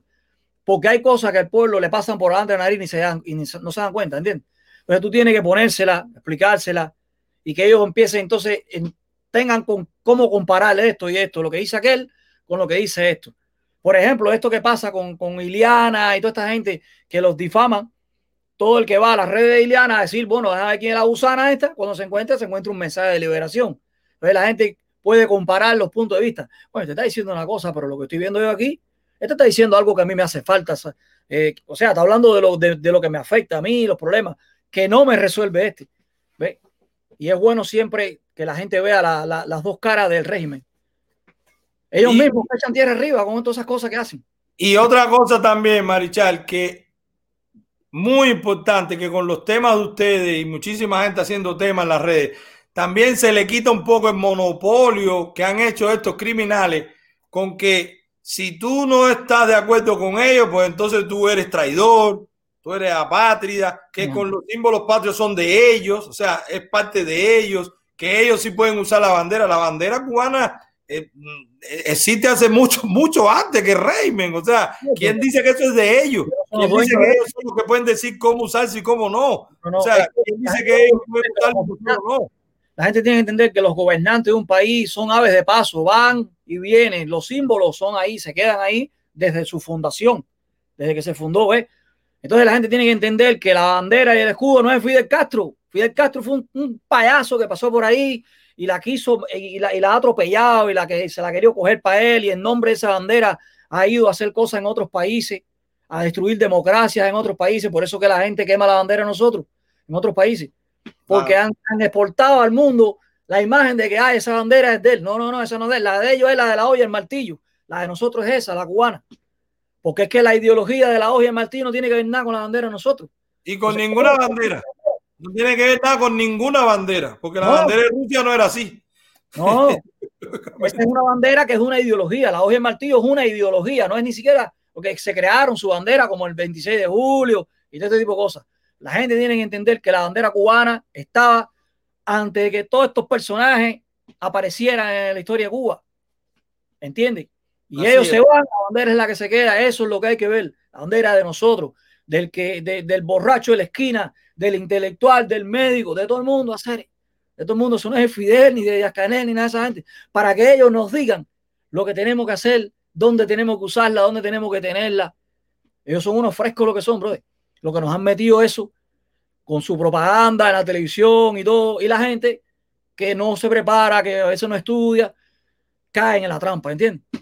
Entonces, Es como así, tú es dices, así. cuando uno conoce algo de libertad, ya te das cuenta que podemos hablar de esta manera y explicarle a otros lo que todavía no saben. Entonces, Y no, y más que nada también eh, fomentar ese, ese, ese orgullo de ser libre y, Claro. y esa, y, y esa necesidad de defender esa libertad. No Claro. sé si tú has visto eh, en las redes a Javier Milei, el, el argentino. ¿Tú lo has visto? Sí, oh, muy bueno. Muy Bueno, pues estamos contentos Sí, que vamos a estar. nadie le- nadie que le mete el pie. Cuando alguien Bueno, viene a estamos- de, de impuestos, de cosas, él te dice, pero ¿por qué tú tienes que coger mi dinero mi bolsillo, coger el tuyo? El tipo Así mismo. Pues Buenísimo. vamos a estar el 2 de febrero. El 2 de febrero Wow. vamos a estar ahí en colaboración, los dos ahí, eh, Oh. eh, con- dándole fuego a los comunistas, ya tú sabes, con ese. Déjame decirte que el día que hagas el programa con ese señor, la gente que ve va a aprender demasiado, pero demasiado, de política, de economía, de, de valores, de todo. Él es, él es un poco explotado cuando habla, porque tú sabes que él habla así, Eso es lo que más me gusta. se Eso que emociona demasiado, él se emociona, pero el tipo es un monstruo. El tipo Sí. cuando te habla, usted sale de ese programa hecho una mejor persona. Así es, así es. está aprendiendo una pila de cosas con ese hombre. Yo lo veo a cada rato. Así es, y lo mejor es que, que lo podamos hacer, ¿cómo se llama? Eh, En, en- en los dos canales, o sea, tanto la audiencia de él Oh, como la de nosotros, porque también nosotros queremos que la gente fuera de Cuba mm, mm, entienda que los cubanos no somos de Fidel, ni somos revolucionarios, ni somos, no, que hay otros muchísimos cubanos que no somos así. Entonces, con toda esta propaganda, lo primero que te dicen es, ¿y cómo está Raúl? A mí qué me importa cómo está Raúl. ¿Sabes cuánta gente a mí me han dicho en el aeropuerto? Eh, ¿Y cómo dejaste a Raúl? ¿Que Raúl de qué, compadre? Que se acaba de morir. Le he dicho yo, oficiales de migración en España, en el aeropuerto de Baraja, eh, cubano. ¿Y cómo dejaste a Raúl? Que eh, tú me estás preguntando a mí por Raúl. ¿Qué sabes tú? cómo? O sea, que mucho- te vinculan con tanta propaganda que o tú eres revolucionario o eres un de extrema, que eres terrorista, porque es lo que ellos han vendido. Entonces, a mí me gusta, o estoy tratando de promover este tipo de cosas con gente que tiene mucha influencia en otros países para que también en este caso, por ejemplo, los argentinos vean opiniones Claro. de otros cubanos. para que la gente de su país eh, aprendan y no se dejen meter lo mismo que nos pasó a nosotros. que está pasando en Argentina ahora. Está Exacto. pasando en Argentina que la izquierda está, acabaron de aprobar lo, de- lo de la ley del aborto gratis. O sea, que, España va pronto. Sí, entonces, nada, esa era la, la idea. Marichal, muchísimas gracias, hermano. Todo el Gracias a ti, mundo. gracias a ti, todo gracias a la gente que me soportaron ahí, me soportaron un rato aquí contigo. No, no, no, la gente está contentísima. La gente preguntando que cuándo vas a hacer una, una colaboración con, con Aldo el Ardiano.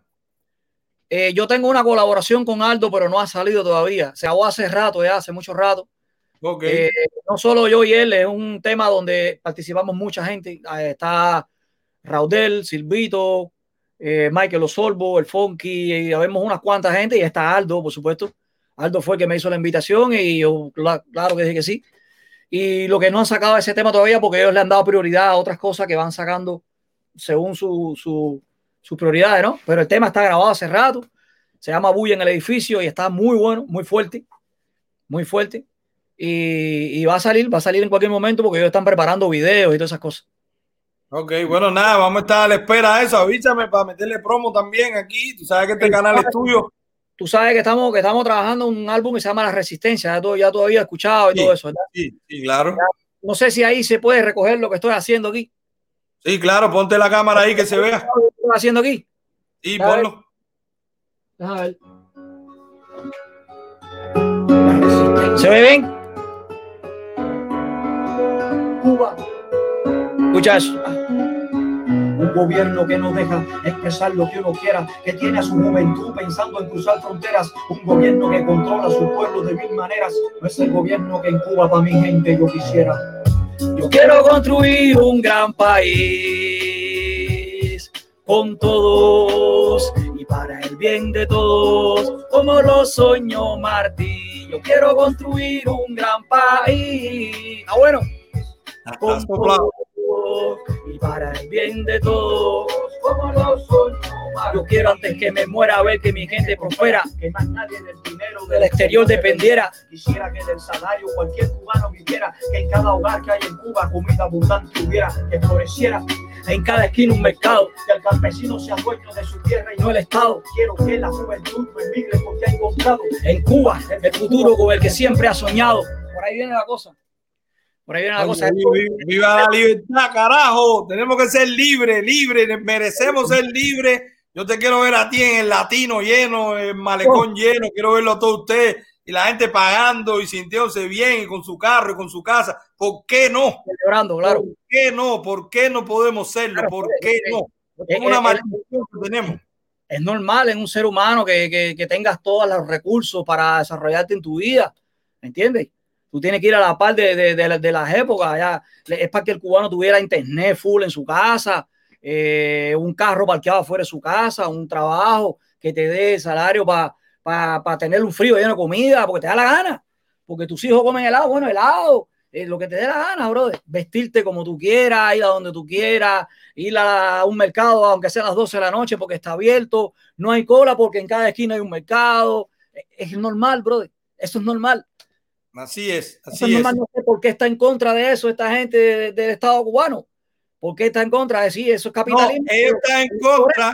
¿Tú sabes por qué ellos están en contra? Porque ellos son unos parásitos y la buena vida de ellos depende de la mala vida de nosotros. Exacto. Ese es el problema, que yo quiero vivir bien, yo quiero vivir bien, pero con lo mío, no robándoselo a otro. Yo quiero vivir bien con lo que yo haga, no Claro. con lo que yo haga que el otro no tenga. Y eso es lo que, yo- le pasa a los comunistas. Ellos Eso- tienen, pero quitándoselo al otro, ellos no producen. Eso es lo que yo quiero decir ahí. Yo quiero ver que el, que el cubano vive de su salario, no tenga que estar inventando ni robando ni por la izquierda ni, ni el otro arriesgándose matando una vaca. ¿Para qué tú vas a matar una vaca si los mercados están llenos de vacas? Y más barato, vas ahí y la compra y te la come ya, ¿entiendes? Entonces, es lo que yo quisiera que pudiera tener todo el pueblo cubano, brother. Y es por eso que hacemos este tipo de temas, ¿entiendes? Entonces, esta Oye. gente está en contra de que el pueblo tenga todas esas cosas en sus casas, porque al tenerlo todo el mundo, ya ellos son insignificantes.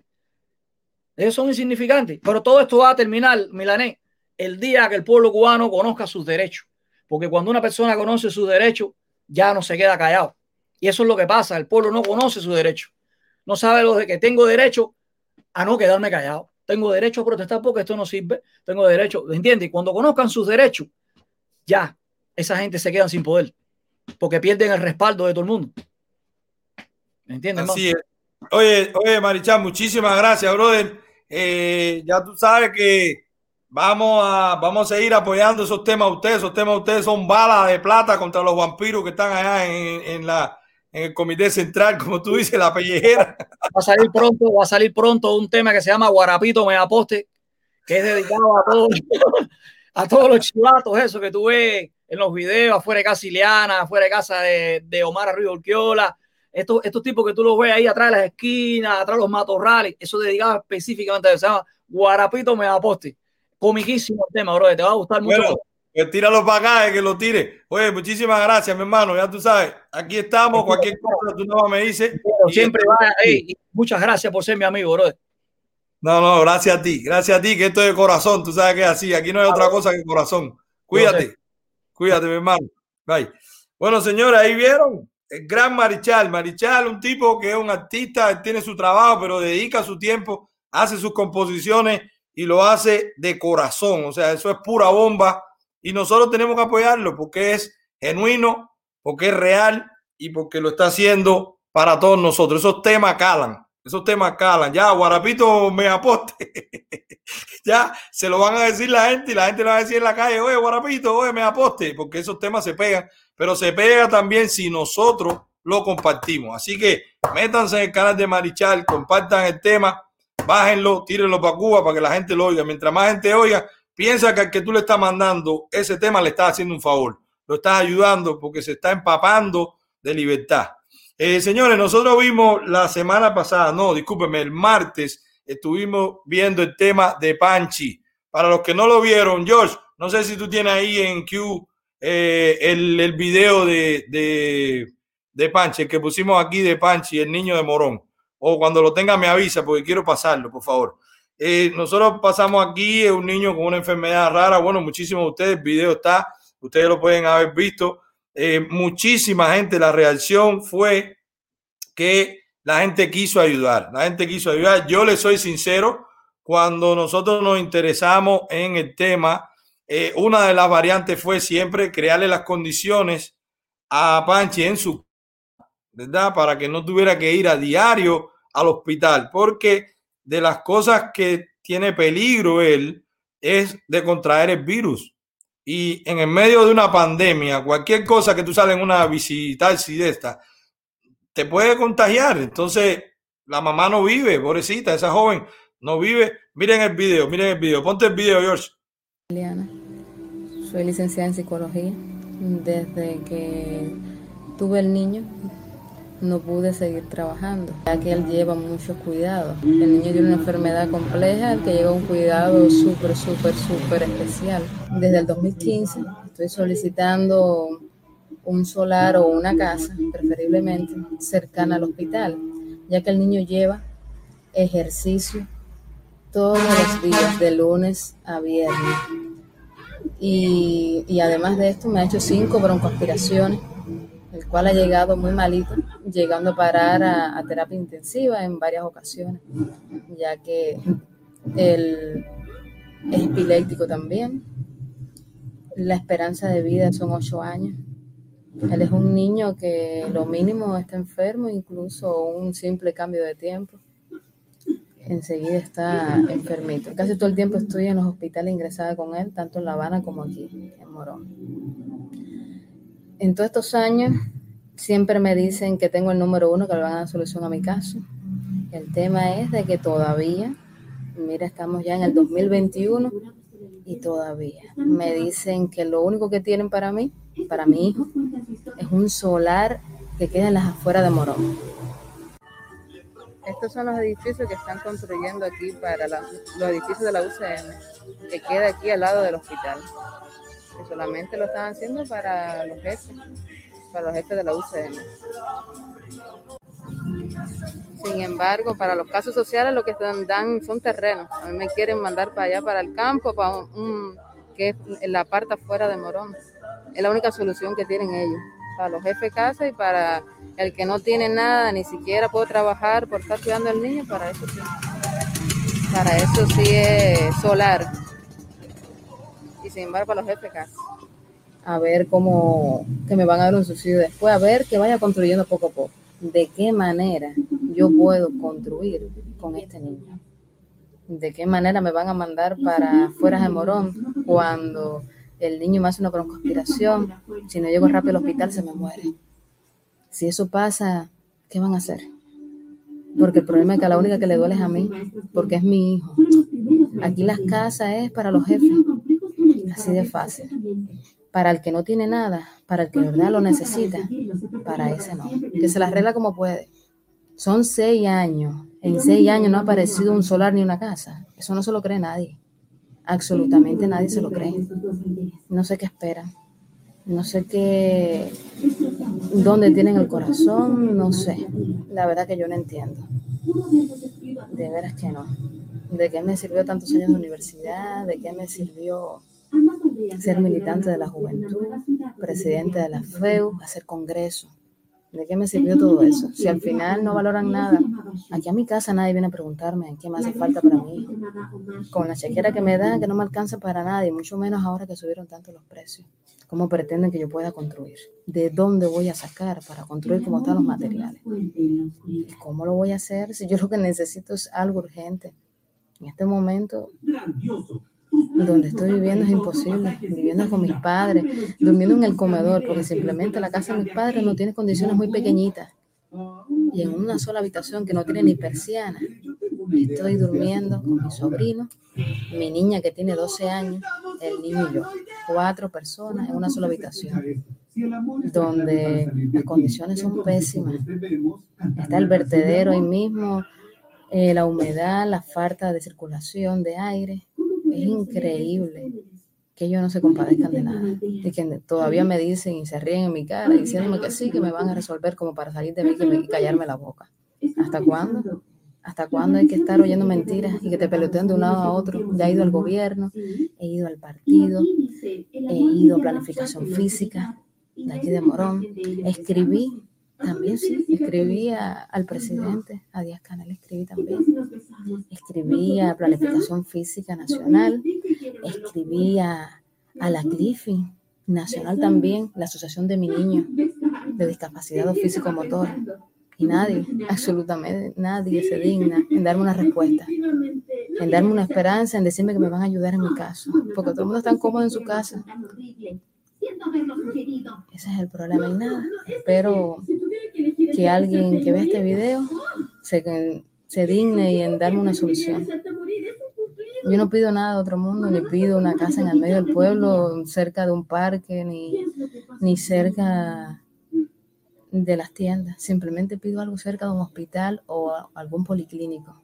Que si le pasa algo a mi hijo de momento, yo poder ir para no tener que coger bici cada vez que vaya a una fisioterapia, porque lo que me dan por el niño, por cuidar a mi niño, esa chequera no me alcanza ni siquiera para la comida, porque todos los precios están muy, pero muy altos. ¿Hasta cuándo, caballero? Hola, mi nombre es Uber Fragela Espinosa. Soy de la ciudad de Morón. Vivo en calle Martí 323, en, en la ciudad del propio nombre. Conozco a Giliana Herrera hace varios años y soy testigo de toda la, las vicisitudes que ha pasado durante buen tiempo, desde que nació su, su hijo, está tratando de conseguir un hogar y no ha podido. El gobierno le ha prometido, le ha prometido, le ha prometido y nunca han quedado bien con ella. Le han prometido una cosa, le dan otra, cambian el gobierno, cambian una cosa por otra y hasta ahora lo único que ha sufrido es peloteo, engaño, mentira. Luego te digo, luego te resuelvo la semana que viene, el mes que viene y no ha resuelto nada. Muchas gracias, Manuel Melamed, por solidarizarte con Panchi. Y lo único que pido es que todo el que pueda ayudarme que lo haga, ya que las autoridades de este país me han dado la espalda.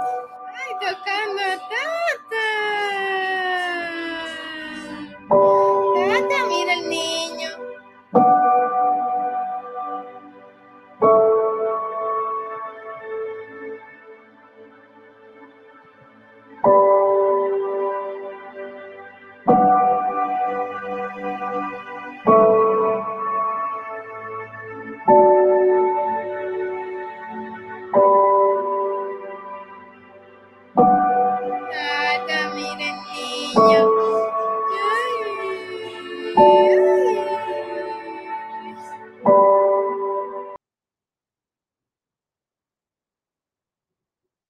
Bueno, señores, ahí vieron, nosotros quisimos repetirlo. eh, De todas formas, está el video en el canal donde nosotros lo pueden ver. ¿Qué quiero yo? Primero, punto número uno, quiero que sepan que fíjense si estas cosas funcionan. Que eso fue el martes. Y el miércoles por la mañana ya supimos que estaba la Cliffing Nacional dándole seguimiento a ese caso. O sea, el miércoles, al otro día. Pero ¿qué hace la Cliffing Nacional? Está viendo que dame el expediente, que dame el caso, que qué vamos a hacer. Pero ella no necesita caso ni necesita que le den expediente. Son seis años pidiendo. Ella necesita un apartamento. Entonces, si es así, es porque estas cosas funcionan y llegan. ¿Qué tenemos que hacer? O sea, ¿qué voy a hacer yo? Como yo les dije, ¿qué voy a hacer yo? Pero a mí me gusta compartir porque esto es una oportunidad que nos está dando Dios a nosotros tener caridad con personas. Nosotros vamos a tener caridad con personas. ¿Ok? Nosotros vamos a ser caritativos. Entonces, ¿qué va a pasar? Punto número uno. Nosotros vamos a tener la posibilidad de donarle en esta aplicación que hicimos la ponina. Ustedes pueden entrar a laponina.com. Miren ahí, en esa página, cuando ustedes entren, laponina.com, así, laponina, L-A-P-O-N-I-N-A.com. En laponina.com, cuando ustedes entren, van a ver ahí la campaña de Panchi. Ahí va a estar el video que está en YouTube y ahí van a poder donar lo que sea. Ahí nosotros, mira, primero, para que ustedes sepan, yo lo hice con mi gente en, en Cuba y en Morón específicamente, y con 500 dólares, con 500 dólares, a ella se le crean todas las condiciones en su casa para que Panchi no tenga que salir más al policlínico o al hospital. Con 500 dólares ella va a tener un colchoncito, va a tener la pelotica, va a tener eh, todo para que él haga sus ejercicios y su fisioterapia en su casa. Eso lo tiene que hacer el gobierno cubano, el régimen, la dictadura, pero lo vamos a hacer nosotros porque no se lo van a dar y se va a morir el niño. O sea, a ella no le importa, o no sé, o cuando lo hagan, o tienen esos mecanismos tan lentos y tan ineficientes que eso no puede esperar. Entonces, con 500 dólares ella tiene eso. Yo puedo darle los 500 dólares, lógico, claro que sí. A mí me escribió gente que me dijo, yo doy 500 dólares sin saber que costaba eso. Nosotros hicimos la campaña por mil dólares. Por mil dólares. ¿Por qué por mil dólares? Porque ella no hace nada con tener eso en su casa. Si después tiene problemas para salir a buscar los pañales, entonces yo creo que debiéramos garantizarle, aunque sea cuatro o cinco meses, de que ella tenga su cosita en su casa para darle su fisioterapia a su niño y que tenga eh, sus pañales, su comida. Cada tres horas ella le tiene que dar alimento y medicamentos a Panchi. Ella en la casa, ella tiene otra niña más, María Carla, y ella es una joven, tiene 29 años. O sea, para mí que soy más grande, o sea, una, una mujer joven, está sola con sus dos niños, con María Carla, con María Carla y con Panchi. Bueno, pues ahí está, señores, la ponina. Háganlo rápido porque yo sé que mil dólares aquí, con casi dos mil gente conectada, eso se va en media hora. Eso no es para comprarle un apartamento, ni es para comprarle muebles. Eso es para nosotros tener un gesto con ella en su preocupación. Yo sé que estos videos llegan, que esa es la segunda parte. Tanto o más importante. El que pueda dar el dinero, que lo dé. El que no pueda dar el dinero porque no puede. Sencillamente, no hay problema. Coge el video y méteselo en el Twitter a, a Díaz Canel. Coge el video y descárgaselo en Cuba. Tú conoces un primo que es militar, que conoce, que trabaja en vivienda, que trabaja. Nosotros tenemos aquí, oiga, señores, en, los puntos de coincidencia, en las redes de mercado, en la, economía a escala, en, en, la, en, las ventas por mayor. Funciona así compartiendo cosas. Cojan el video que está ahí en el canal y mándenselo a todos que ustedes crean que pueda tener que ver con esto. Porque va a llegar, va a llegar por una vía, va a llegar por la otra. Y ellos, primero, le estamos diciendo en su cara, porque el video se lo decimos, si ustedes no lo hacen, lo vamos a hacer nosotros.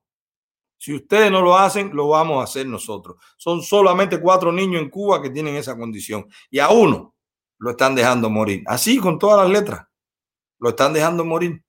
Entonces, ya nosotros nos enteramos. La gente dice, pero como ese hay cientos de casos en Cuba, bueno, pero nosotros podemos ayudar a este. Es como cuando tú dices, no, pero ¿qué puedo hacer yo por el cambio? Haz algo. Los otros harán otra cosa. Y le repito, y por favor, tómenmelo con la humildad que se lo estoy diciendo lo que está en la campaña, yo lo puedo dar. Nosotros lo, podemos dar como canal. Pero yo veo esto como una oportunidad de mostrar solidaridad, como una, como una oportunidad de mostrar cariño, de mostrar caridad con la gente que está en Cuba que no tiene nada de eso. A veces uno gasta dinero en cosas que ni lo usa más y ese dinerito a lo mejor en este momento puede ayudar a que Panchi esté bien los años que le quede. O a que le alivie un poquito esa carga que tiene su mamá en el día a día viviendo en esas situaciones y desamparada por el, por el régimen cubano. Entonces ahí se los dejo, señores. La Ponina. Quiero que sepan, van a escuchar mucho La Ponina. La Ponina es una plataforma que sale ahora, inspirado por esto que está pasando. Pero ya está hablado con José Daniel Ferrer, vamos a poner un Paco. Ya está hablado con el Coco, vamos a poner Fantu. Ya está hablado con Manuel Cuesta Morúa, vamos a poner su iniciativa Democracia 2020. O sea, vamos a poner todo. Vamos a poner todo lo que nosotros podamos aportar. Y lo que se pueda poner les llegará por el medio que sea. Por supuesto, no va a ser ni con remesa, ni con tarjeta MLC, ni nada de eso.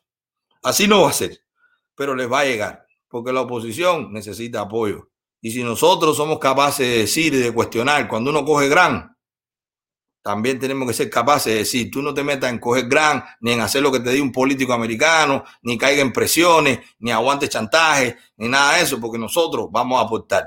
Porque así fue que se hizo con Martí, porque así es que se ha hecho con toda la gente que ha luchado por Cuba, porque no lo vamos a hacer nosotros, y más ahora en esta era de la tecnología, que con una página que tú entras y pasas tu tarjeta, el dinero le llega a ellos. Y eso llevó un desarrollo y eso era una propuesta que hace rato yo estaba madurando, ya se terminó y ahí está, señores, laponina.com. Entren, ahí está la campaña de Pachi, la van a ver vacía porque solamente se puso la de Panchi, pero ahí incluso pueden ustedes crear sus propias campañas. Otras que se enteren, ahí está para subir, es igualito que GoFundMe y Change y todas esas plataformas que hay, solo que esta es a la cubana, vamos a hacer una ponina. George, tú tienes hasta un intro de la ponina, ¿tú lo tienes por ahí? No sé si George está por ahí o no. Vamos a hacer una moneda para comprarle un suspiro a La Habana. Tiro tiro en la comuna, cubano se nos muere La Habana. Vamos a hacer una moneda para comprarle un suspiro a La Habana. Tiro tiro en la comuna, cubano se nos muere La Habana. Pues ahí lo tienen. Vamos a hacer una bonina para comprarle un suspiro a La Habana. Bueno, pues el suspiro que podemos nosotros comprar ahora es para Morón. Señores, ahí lo tienen, la oportunidad de, de, los que tanto me escribieron. Yo, por supuesto, no voy a poner mi cuenta para que nadie me mande dinero a mí. Eso son cosas muy susceptibles a, a muchísimos malentendidos y de cosas. Y no, no, me gusta más algo así. Eso es independiente. El dinero entra, se transfiere, se pone. Hay gente que se le puede mandar, hay gente que se le puede llegar. Entonces, ahí está. ¿Ok? Entonces, señores, vamos a, vamos a pasar Ah, George, tú tienes, no sé si, no sé si, si pudo entrar el Coco, George, no lo veo ahí en la sala. No, no pudo entrar, Manolo. No pudo entrar. No pudo entrar el Coco. No. Bueno, señores, en esta semana yo estuve hablando con Coco porque quería, quería que, que nada, tener un update de él, de cómo le estaba yendo desde que llegó allá a Cuba. Eh, él está activo, él está activo, el Coco está activo en Cuba desde que llegó ya, ya, lo han, ya lo han llamado un par de veces porque eh, Coco va y nada, se pone en las colas y ve, en las colas es un foco y la, el régimen está bien, bien asustado con lo que pasa en las colas. O sea, eso de calentar las colas, que yo lo escuchaba a Alex desde el año pasado decirlo, bueno, pues ellos tienen mucho miedo. Tenemos videos, lo que pasa es que lo estamos editando porque son parte de otro trabajo más extenso donde están poniendo policía por la noche en las tiendas. O sea, ya no es solo que cuidan las colas de día, es que también ponen policía de noche, porque tienen miedo que la gente siga atacando las tiendas. Están poniendo la gerentes de las tiendas y eso la, la llevan a su casa con escolta. Así están esa gente viviendo, del miedo que tienen. Muchas gracias, Juan Morales, muchas gracias. Así está esa gente viviendo del miedo que le tienen a el descontento que hay. Ya aquí nadie está hablando ni de, ni de, de, una posición o de otra. El problema que hay en Cuba ahora es de comida. Es el peor de los problemas.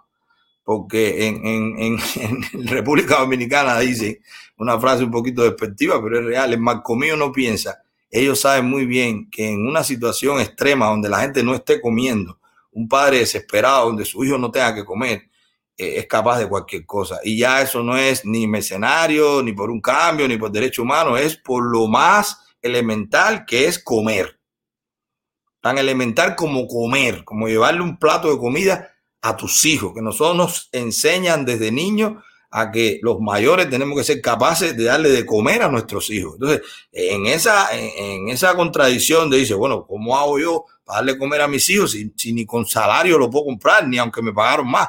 Entonces, en esa situación es que están ellos. Hablamos con el Coco, eh, él está trabajando, está bien activo desde que llegó a Cuba. Ustedes saben, Coco fue uno de los que podía haberse quedado aquí y él regresó, así mismo como Ferrer, como todos esos titanes que tenemos allá en Cuba, que ellos pudiendo vivir fuera están allá porque allá es donde mejor lo hacen. Entonces, desgraciadamente, eh, teníamos cuadrado para que él entrara hoy, le dejamos todo el espacio a él y bueno, no, no pudo entrar. Vemos aquí que no, que no pudo entrar. Entonces, nada, lo que vamos a hacer es, señores, vamos a, a poner, no sé, George, ¿cómo está la, cómo está la, cómo están las clarias? ¿Hay clarias en el chat? No, yo no veo clarias. Hoy no, hoy no entraron, hoy no entraron. Hoy no entraron las clarias. Entonces, nada, entonces lo que vamos a hacer es que vamos a poner el, ah, señores, ojo, George, ponme ahí de nuevo el CRA de, de, de Javier Milei. Señor, tengo una contentura de que voy a hacer una directa con este tipo. Este tipo es un monstruo, este tipo es un crack. Los comunistas lo ven y se asustan. Este tipo es una cátedra. Señores, miren, para los miembros del canal, vamos a tener a mi ley para nosotros solamente una hora. Otro día, no es día de la directa. El día de la directa va a estar ahí con nosotros para el público general, para todos los que están, para todos los que están suscritos, pero a los miembros del canal que me han escrito, eh, Milané, mi ley le está tirando el Bitcoin, porque ellos saben que a mí no me gusta mucho el Bitcoin. Señor, hablando del Bitcoin, hay una bola de que Trust Investing explotó ya. Confírmenme eso, señores, en el chat o escríbanme en el privado, los que me escriben, o por WhatsApp, los que tienen mi teléfono. Es así que, que Trust Investing tuvo algún problema, no sé, no sé, me llegó eso, no lo sé. Le escribí a Bache Cubano, pero no he podido hablar. Mira a ver, mira a ver si eso es verdad o no. No lo sé, no lo sé, ni tampoco es que lo esté esperando. Me llegó eso y no sé si alguien que dijo eso. Bueno, pues Javier Milei va a estar hablando de Bitcoin y va a hablar en el Bitcoin y va a hablar de otros negocios en el canal nuestro, en la membresía que nosotros tenemos, solo para miembros. Así que para que sepan que los que, los que están suscritos ya en el canal, los que son miembros del canal, que son miembros del canal, los que nos reunimos los miércoles, los viernes, vamos a tener a Milei para nosotros solo ahí en el canal. Nos vamos a tener, la gente va a poder preguntarle, le va a poder hacer consultas. Así que ya tú sabes, Juan, que te gusta el Bitcoin, Miki, que de vez en cuando tú haces tus cosas en Bitcoin, eh, toda esa gente que está con nosotros en la, en, en la membresía, prepárense que lo vamos a tener para nosotros solo eh, y muy rápido. O sea, desde que hagamos esta directa, nosotros la del 2 de febrero, vamos a coordinar para que hagamos una privada con nosotros nada más, con la gente del canal. Muchísimas gracias. Entonces, a mi ley, gracias por supuesto por aceptar la invitación. El 2 de febrero vamos a estar nosotros en su canal y él es de nosotros. Y en la directa de nosotros, de los miembros del canal, pues lo vamos a tener después de eso. La fecha bien pronto, pero para que se coordine con él, para que tengamos esa seguridad también. Señores, vamos, George, ponte ahí entonces la, porque veo que tampoco el invitado que, que está, ponte el, el, el link para si alguien quiere entrar. Eh, alguien-. ¿Cómo? Ernesto Simón se llama. ¿Cómo? Ernesto Simón se llama. Ah, pues, pas- pues tírale el anzuelo, tírale el anzuelo a Ernesto Simón. Ya tengo diploma. Si no entra, diploma. No, tírale el anzuelo primero.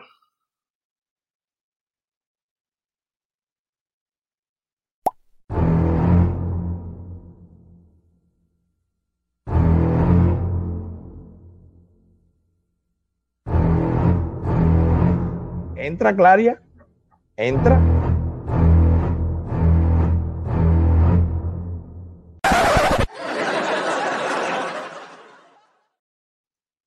El primo de Mises. Ah, no, no, pero ese, bueno, el primo de Mises está ahí. Vamos a entrar, vamos a entrar.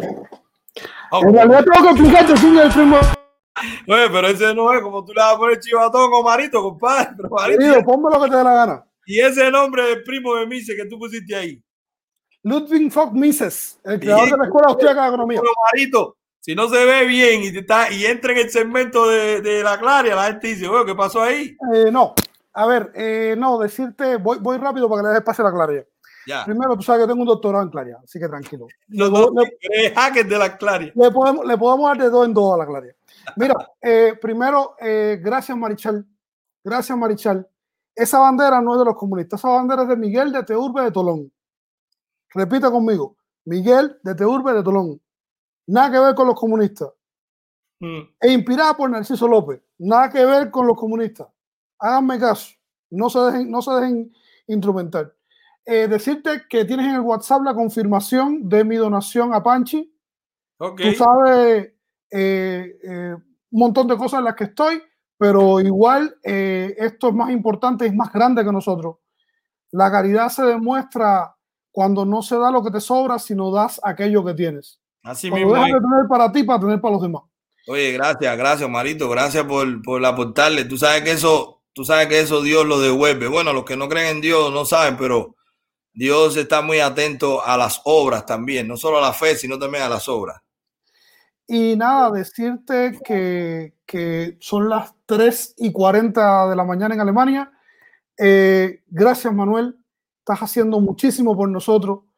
Eh, que yo me quede de madrugada sencillamente significa que, que me importa lo que estás haciendo. Oye, tú sabes que tú eres el equipo, tú eres el equipo ahí, tú sabes que tú estás ahí bien cerca. Oye, hablando de eso, le tengo que mandar un saludo a Boris, a Boris Sancho. Me cogió, Uf, grande, el Boris. me cogió, el martes me cogió me dijo, oye, ven acá, compadre, esa coba, parece una vieja, una vieja despeluzada. me Ay, Boris, Boris. cabana, afeitarme, ah, ya me escribió ahorita, oye, así es como es, así te ve bien. Así que nada, gracias, Boris, gracias por estar atento. Tú sabes que todos nosotros tenemos el mismo, a veces cuando nos caemos hay que meter los corrientazos, eso. Llevo tres meses fuera de la casa y nada, se me fue ahí, estaba medio flojo el, el martes, pero ya levanté, ya levanté, me, me eché un baño ahí y me levanté. ¿Sabes Eh, Que nosotros tenemos gente que nos cuida de nuestro lado también. Claro, así mismo es, así mismo. Omarito, dime, ¿cuándo vas a sacar el canal, compadre? La gente está diciendo, ¿y A ver, el canal.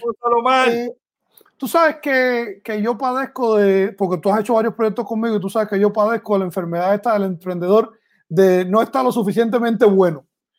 No obstante a eso, eh, voy, a, voy a ponerle esta semana, lo que pasa es que he estado en, en otras cosas que tú también conoces y he tenido los focos movidos del lugar. Pues tienes razón, hay que sacar el canal, hay que, Claro.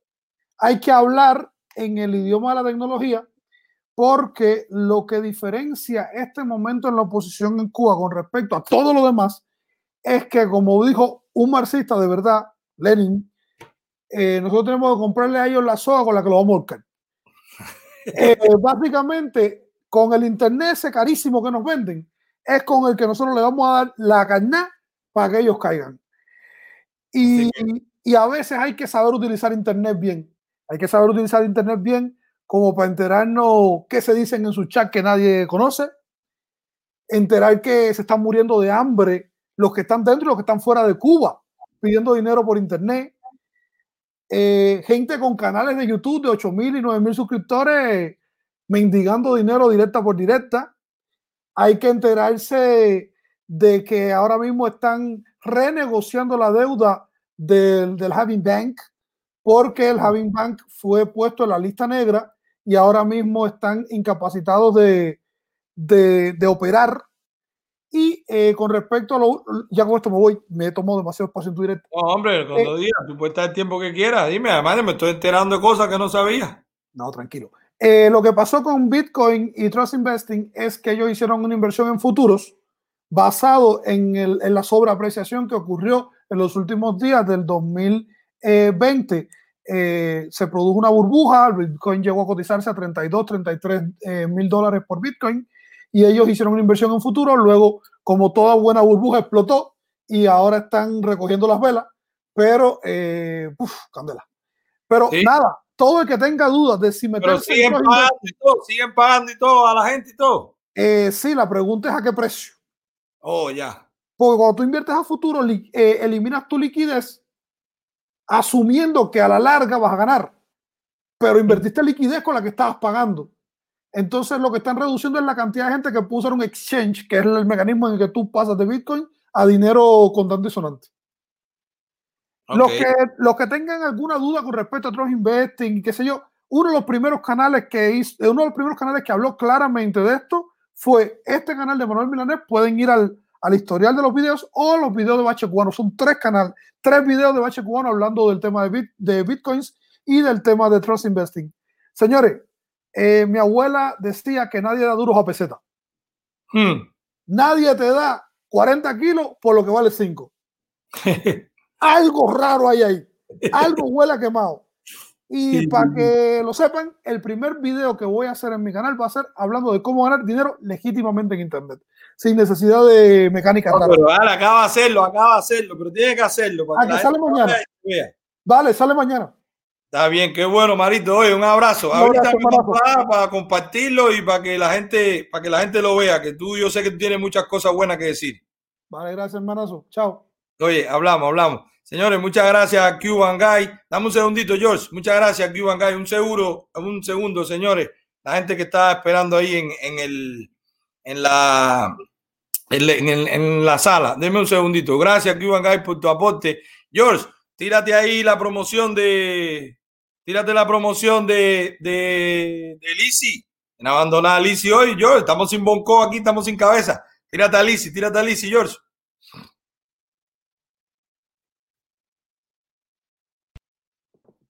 Hola, yo por acá dándole la bienvenida al 2021 y quería darle las gracias a Dios por este milagro que nos ha regalado. Quien conoce mi historia sabe que no era algo que pudiera ser 100% por debido a la quimio y quería decirle también a todos ustedes que han confiado en mí para comprar su casa, muchas, muchas gracias. Esperamos que este año podamos ayudar a más familias.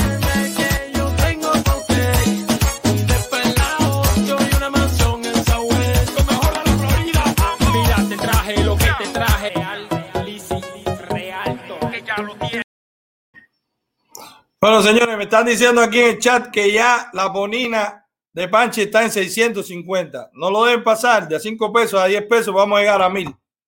De verdad. 710 ya. ¿Eh? 710 ya. 710, eso se lo vamos a hacer llegar a un niño que el régimen tiene desamparado, a un niño y una madre, y además ustedes lo van a ver. Como les dije, cualquiera de nosotros lo puede hacer solo, pero lo bonito de esto es que de a poquito podemos ir creando esa comunidad. Hoy se llama Panchi, mañana se va a llamar María, pasado se va a llamar Josefa, pasado se va a llamar Pepe, pero son gente que con lo que podamos lo vamos a ayudar y que sea rápido, no con la lentitud de esos dinosaurios, de esos, de esos tiranosaurios red que están en, en el régimen de Cuba.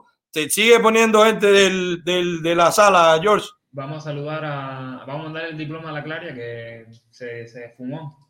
No, no, pero espérate, porque, ah, bueno, tú le quieres tirar uno, a ver cómo es ese. Esto es que siempre me olvido de la mano. ¿Cómo es, cómo es que se llama ese? Ernesto Simón, coge tu diploma, Ernestico. tíralo ahí. Bueno, George, tíralo ahí.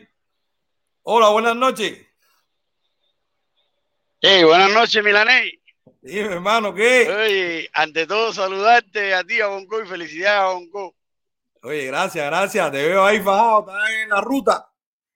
Oye, no, no, fajado, fajado aquí, bro. Oye, entré, ve- veo tu programa todos los jueves, los jueves y los martes. No me Oye, gracias. Eh, Gracias, como ves, soy camionero y entré ahorita porque, porque oí lo que estabas diciendo del efecto Biden. Sí. Ya le están vendiendo el petróleo a tres pesos y están ya. Y el hombre así que no se- sé, se fue la no sé. repítanos, repítanos eso, que se fue la señal, por favor. te decía de que ahorita hablabas del efecto Biden. Eh, ya nos estamos sintiendo ya lo del combustible a 3 dólares. Y las cargas están que no se puede trabajar ya. Mm, Ya no se puede trabajar. imagínate Eh, y solo lleva un día en la presidencia. Veremos a ver Sí. qué nos depara este hombre con los inventos que tiene. No, hay que Y lo otro que te diversificar. quería que comentar, Sí. hay que ver, hay que ver, hay que ver. Lo otro que te quería comentar, en 14 2015, ¿no? ¿Cómo? Que se, se- que se fue ahí la señal un poquito. Repite, por favor. Que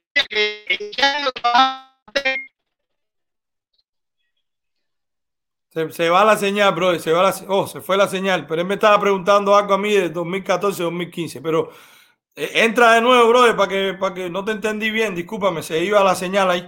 Vamos a seguir, George. Vamos a seguir, que hay más personas. Hola, buenas noches. Kiber. Buenas noches, Milanés. ¿Qué tal? ¿Cómo estás? Oye, se escucha bien ahí porque es que estoy hablando bajito aquí. Perfecto. Muy bien, Milanés. Eh, pues Tú me dices que hablando- hablo bajito. Hay gente que me dice que yo hablo muy alto y no sé qué. No, no, no, el audio está bien. Oye, Ok. te quería comentar una cosa porque Claro. como tu canal es de economía, eh, con, con el tema del reordenamiento, Sí. quería comentarte una cosita rápido, no va a demorar más de dos No, minutos. no, lo que tú quieras, dime. Sí, eh, mi mamá eh, vive en Cuba, yo vivo fuera del país y ella es universitaria, es graduada universitaria, es jubilada, mi mamá se jubiló por un problema médico, ¿ok? Y ella trabajó eh, más de 25 años para el gobierno, Mm. Más de 25 años trabajando para el gobierno, nunca faltó un día al trabajo. Wow. Eh, mi mamá se jubiló. Yo sé que usted no está muy de acuerdo con el tema del salario mínimo y eso, pero bueno, no es el tema, no vamos a entrar ahí. Ok. Eh, en el mundo, la gente se basa en el salario mínimo. Las personas ganan un salario mínimo, dos salarios mínimos, por lo menos aquí en Claro. Brasil es así. Sí, sí, es una norma para medir. Sí, incluso se pone hasta en las cuotas de las multas y cosas, tantos salarios. Exactamente, aquí en Brasil yo he aprendido eso. Por ejemplo, mi suegro es un jubilado, tiene un salario mínimo, hay jubilados que ganan dos. Entonces, antes del reordenamiento monetario, eh, mi mamá en Cuba, estoy con una luz aquí para no encender la luz de la casa. No, tranquilo. sí, Antes del reordenamiento monetario, mi mamá en Cuba ganaba 500 pesos. El salario mínimo eran 250. Mm, Es decir, mi mamá ganaba eh, dos salarios mínimos. Hasta Claro. ahí nos entendemos. Ok. Después del reordenamiento, qué coincidencia que mi mamá gana menos. Entonces, pero te voy a explicar. El salario mínimo en Cuba actual son 2.100 pesos. Yo Claro. llamo a mi mamá, yo no sabía nada, yo la llamo por WhatsApp y le digo, bueno, y dime. Y ¿ya bueno, vas a ganar 4.200. Exactamente. Y yo, oye, Lógica. qué bueno, te lo aumentaron a 4.200. Es lo mismo porque los precios aumentaron 10 veces, pero bueno, por lo menos me dijo 1.700. 1.700 ahora es. 1.700. Entonces le dije, pero ¿cómo que 1.700? Tú ganabas dos salarios mínimos. Ahora ganas menos de uno. ¿Dónde está la lógica? Tú eres universitaria. Tú trabajaste para el gobierno más de 25 años. ¿Cómo vas a ganar menos? Entonces, para que los cubanos entiendan que el reordenamiento no aumentó los salarios, el reordenamiento disminuyó los salarios. El cubano piensa, no, me van a aumentar el salario. No, no, no, no. Te lo van a disminuir. No, y además, y además hay algo que, haciendo énfasis en eso, un poquito dando otro elemento a esa misma línea. ¿De qué sirve el salario si no es para que tú tengas poder adquisitivo, capacidad de compra? Entonces, si te aumentaron el número de lo que tú vas a cobrar, o sea, en unidades monetarias, pero te disminuyó el poder adquisitivo de esa unidad monetaria porque hay una devaluación de la moneda y también, y por supuesto, hay una inflación. Entonces, ¿qué hicieron? O sea, es una bomba de tiempo, como yo digo, le, echa- le echaron gasolina, están apagando el fuego con gasolina. Lo- las mismas palabras que me dice mucha gente en Cuba, estás apagando el fuego con gasolina, estás empeorando la situación. Entonces, yo pienso, bueno, tiene su lógica. Yo pensando, tipo, ¿sabes? Con la claria en la cabeza, digo, bueno, tiene su lógica. Mi mamá aportó a la seguridad social muy poquito en relación al salario y ahora va a ganar mucho más. Bueno, está bien, pero después pienso, no, la seguridad social que mi mamá pagó no fue para ella, fue para las personas que en su momento estaban jubilados. Es decir, ahora hay personas ganando 4 mil, 5 mil, 6 mil pesos y mi mamá gana menos. No, pero además, la gente, porque bueno, tu mamá, ya todos sabemos que la seguridad social no solo en Cuba, sino en todos los países del mundo, es la pirámide de Ponzi más, o sea, legalizada, porque tú estás cotizando, con lo que tú cotizas están pagando el que está jubilado hoy. Pero si cuando tú te jubilas no hay gente cotizando o hay menos gente cotizando, pues está en peligro tu jubilación, porque no es que te la guardan para que tú dentro de 60 años te la den. Como es lógico, el Banco Central o donde esté depositado esos fondos lo usan. Y lo Entonces, para gasto público, para no sé qué. yo, yo se lo digo a mi tía, mi tía es una persona que de más de 60 años que es muy de esas que yo me quejo de todo y mi tía me dice, no, pero imagínate tú, tú no puedes, cállate, cállate, habla bajito que estoy con el teléfono en altavoz. Y digo, no, tía, yo me fui para afuera para tener mi libertad de expresión, así que yo hablo lo que me da la gana, donde me da la gana. Y ahí me dice, no, pero bueno, la educación y la salud es gratis. Y yo, tía, eh, aquí también. Entonces, no solo que es gratis, por ejemplo, para decirle a la gente que yo vivo en Brasil, no sé si las personas sabrán mucho de Brasil, tal vez por el chucho, en Brasil eh, los medicamentos, inclusive, hice una foto en la farmacia de la esquina de mi casa, de la esquina, no de Sao Paulo ni de Brasil, aquí de la esquina de mi casa, un barriecito de periferia. Le hice una foto a la farmacia y la publiqué en mi Facebook. Los medicamentos para la hipertensión, el asma y no recuerdo cuál otra, cuál otra enfermedad, para tres enfermedades en Brasil son gratuitos. No, que, no es que subsidiados, son gratuitos. Porque no es que sean gratuitos, lo pagamos nosotros con los impuestos. Pero la persona que está enferma va con su receta y se lo dan gratis. En Cuba los medicamentos son pagos. Son pagos y caros. No, y además que en los países donde el gobierno subsidia la educación y la salud, a las personas le pagan lo que trabaja. Entonces, Cuba, es- el gobierno paga la educación y la salud con lo Ahora- que tiene de pagar. Ahora, ahora me recordaste otro tema interesante. Est- Estaba viendo un, una- un reportaje eh, sobre los, los hogares de ancianos. Esto es un tema económico también porque sé que a usted le gusta. Entonces, no, porque en los hogares de ancianos sale Murillo diciendo que el anciano aporta todo su salario de la jubilación al gobierno y el gobierno con ese salario, pues bueno, le paga el hospedaje, le paga la alimentación. Y yo se lo cuento a mi novio, mi novia es brasileña, y yo le dije, no, mira, qué bien funciona en Cuba, por lo menos eh, con ese dinero se paga sus cosas. Y ella me mira y me dice, pero eso está mal. Y yo, ¿cómo? Me dice, eso está mal. Aquí es contrario. ¿Cómo que contrario? Y me dice, sí. Aquí en Brasil, el hogar de ancianos le paga al anciano un salario mínimo. Y además de eso, le da hospedaje y le da alimentación. Hmm. En Cuba se lo quitan. Y estamos hablando de un país, aunque sí, es una potencia dentro de Latinoamérica, pero es un país también en vía de desarrollo. Pero es un No país pobre, de que mundo en vías de desarrollo. Claro. Yo siempre digo, yo vivo en un país pobre, corrupto, violento y del tercer mundo. Entonces, a veces, a veces yo me pienso que yo vivo en el socialismo y allá es el capitalismo.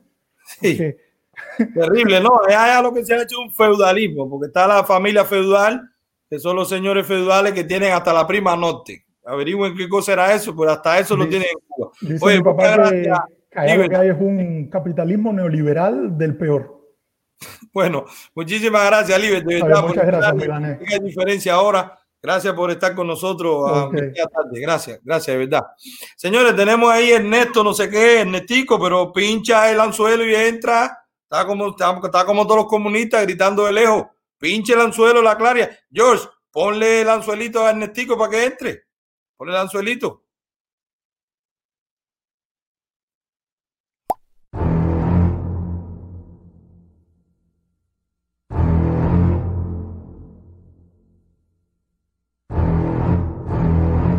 Entra, Claria. Entra.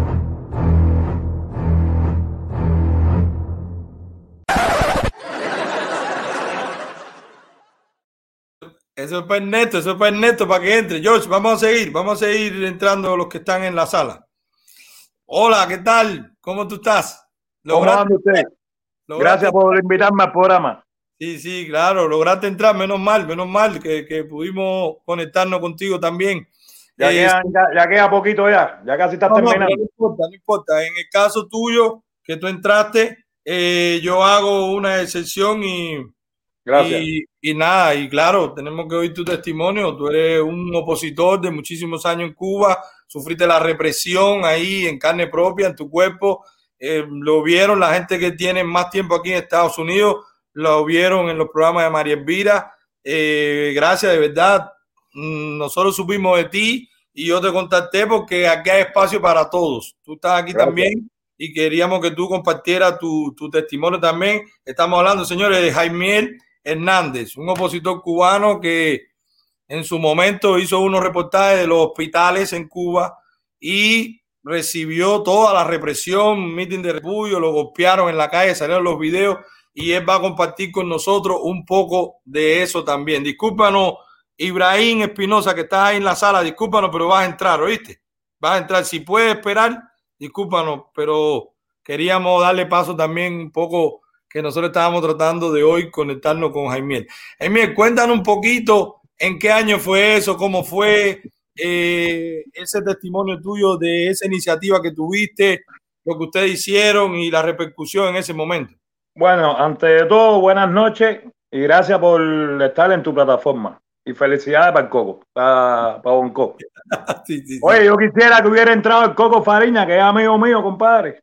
Ya, nosotros que está ahí no se puede entrar con el Coco. Sí. Bueno, Pero mira, no pudimos, la no primera, la primera marcha que hubo en Cuba la convocó en el 2006 el opositor Daisy Ferrer, que para descansa, él murió aquí en Miami. Mm. Fue la primera marcha que se convocó, se invitaron a todo el mundo y en esa marcha nada más pudimos marchar 10 personas. Fue en el parque del Amadeo Roldán, en el Vedado. De ahí, esas 10 personas, tú sabes cómo fue, directo para Villa. Entonces, después que nos votan de Villa, yo, Daisy Ferrer y la mujer de él, fuimos para la casa del embajador de los Estados Unidos en aquel tiempo, porque a mí me partieron la muñeca izquierda, la represión del gobierno de los Castro. De. Entonces ahí fuimos para la, para la Cancillería del, del embajador en aquel tiempo de Estados Unidos. Ahí tuvimos una fiesta, un banquete bueno que él nos invitó.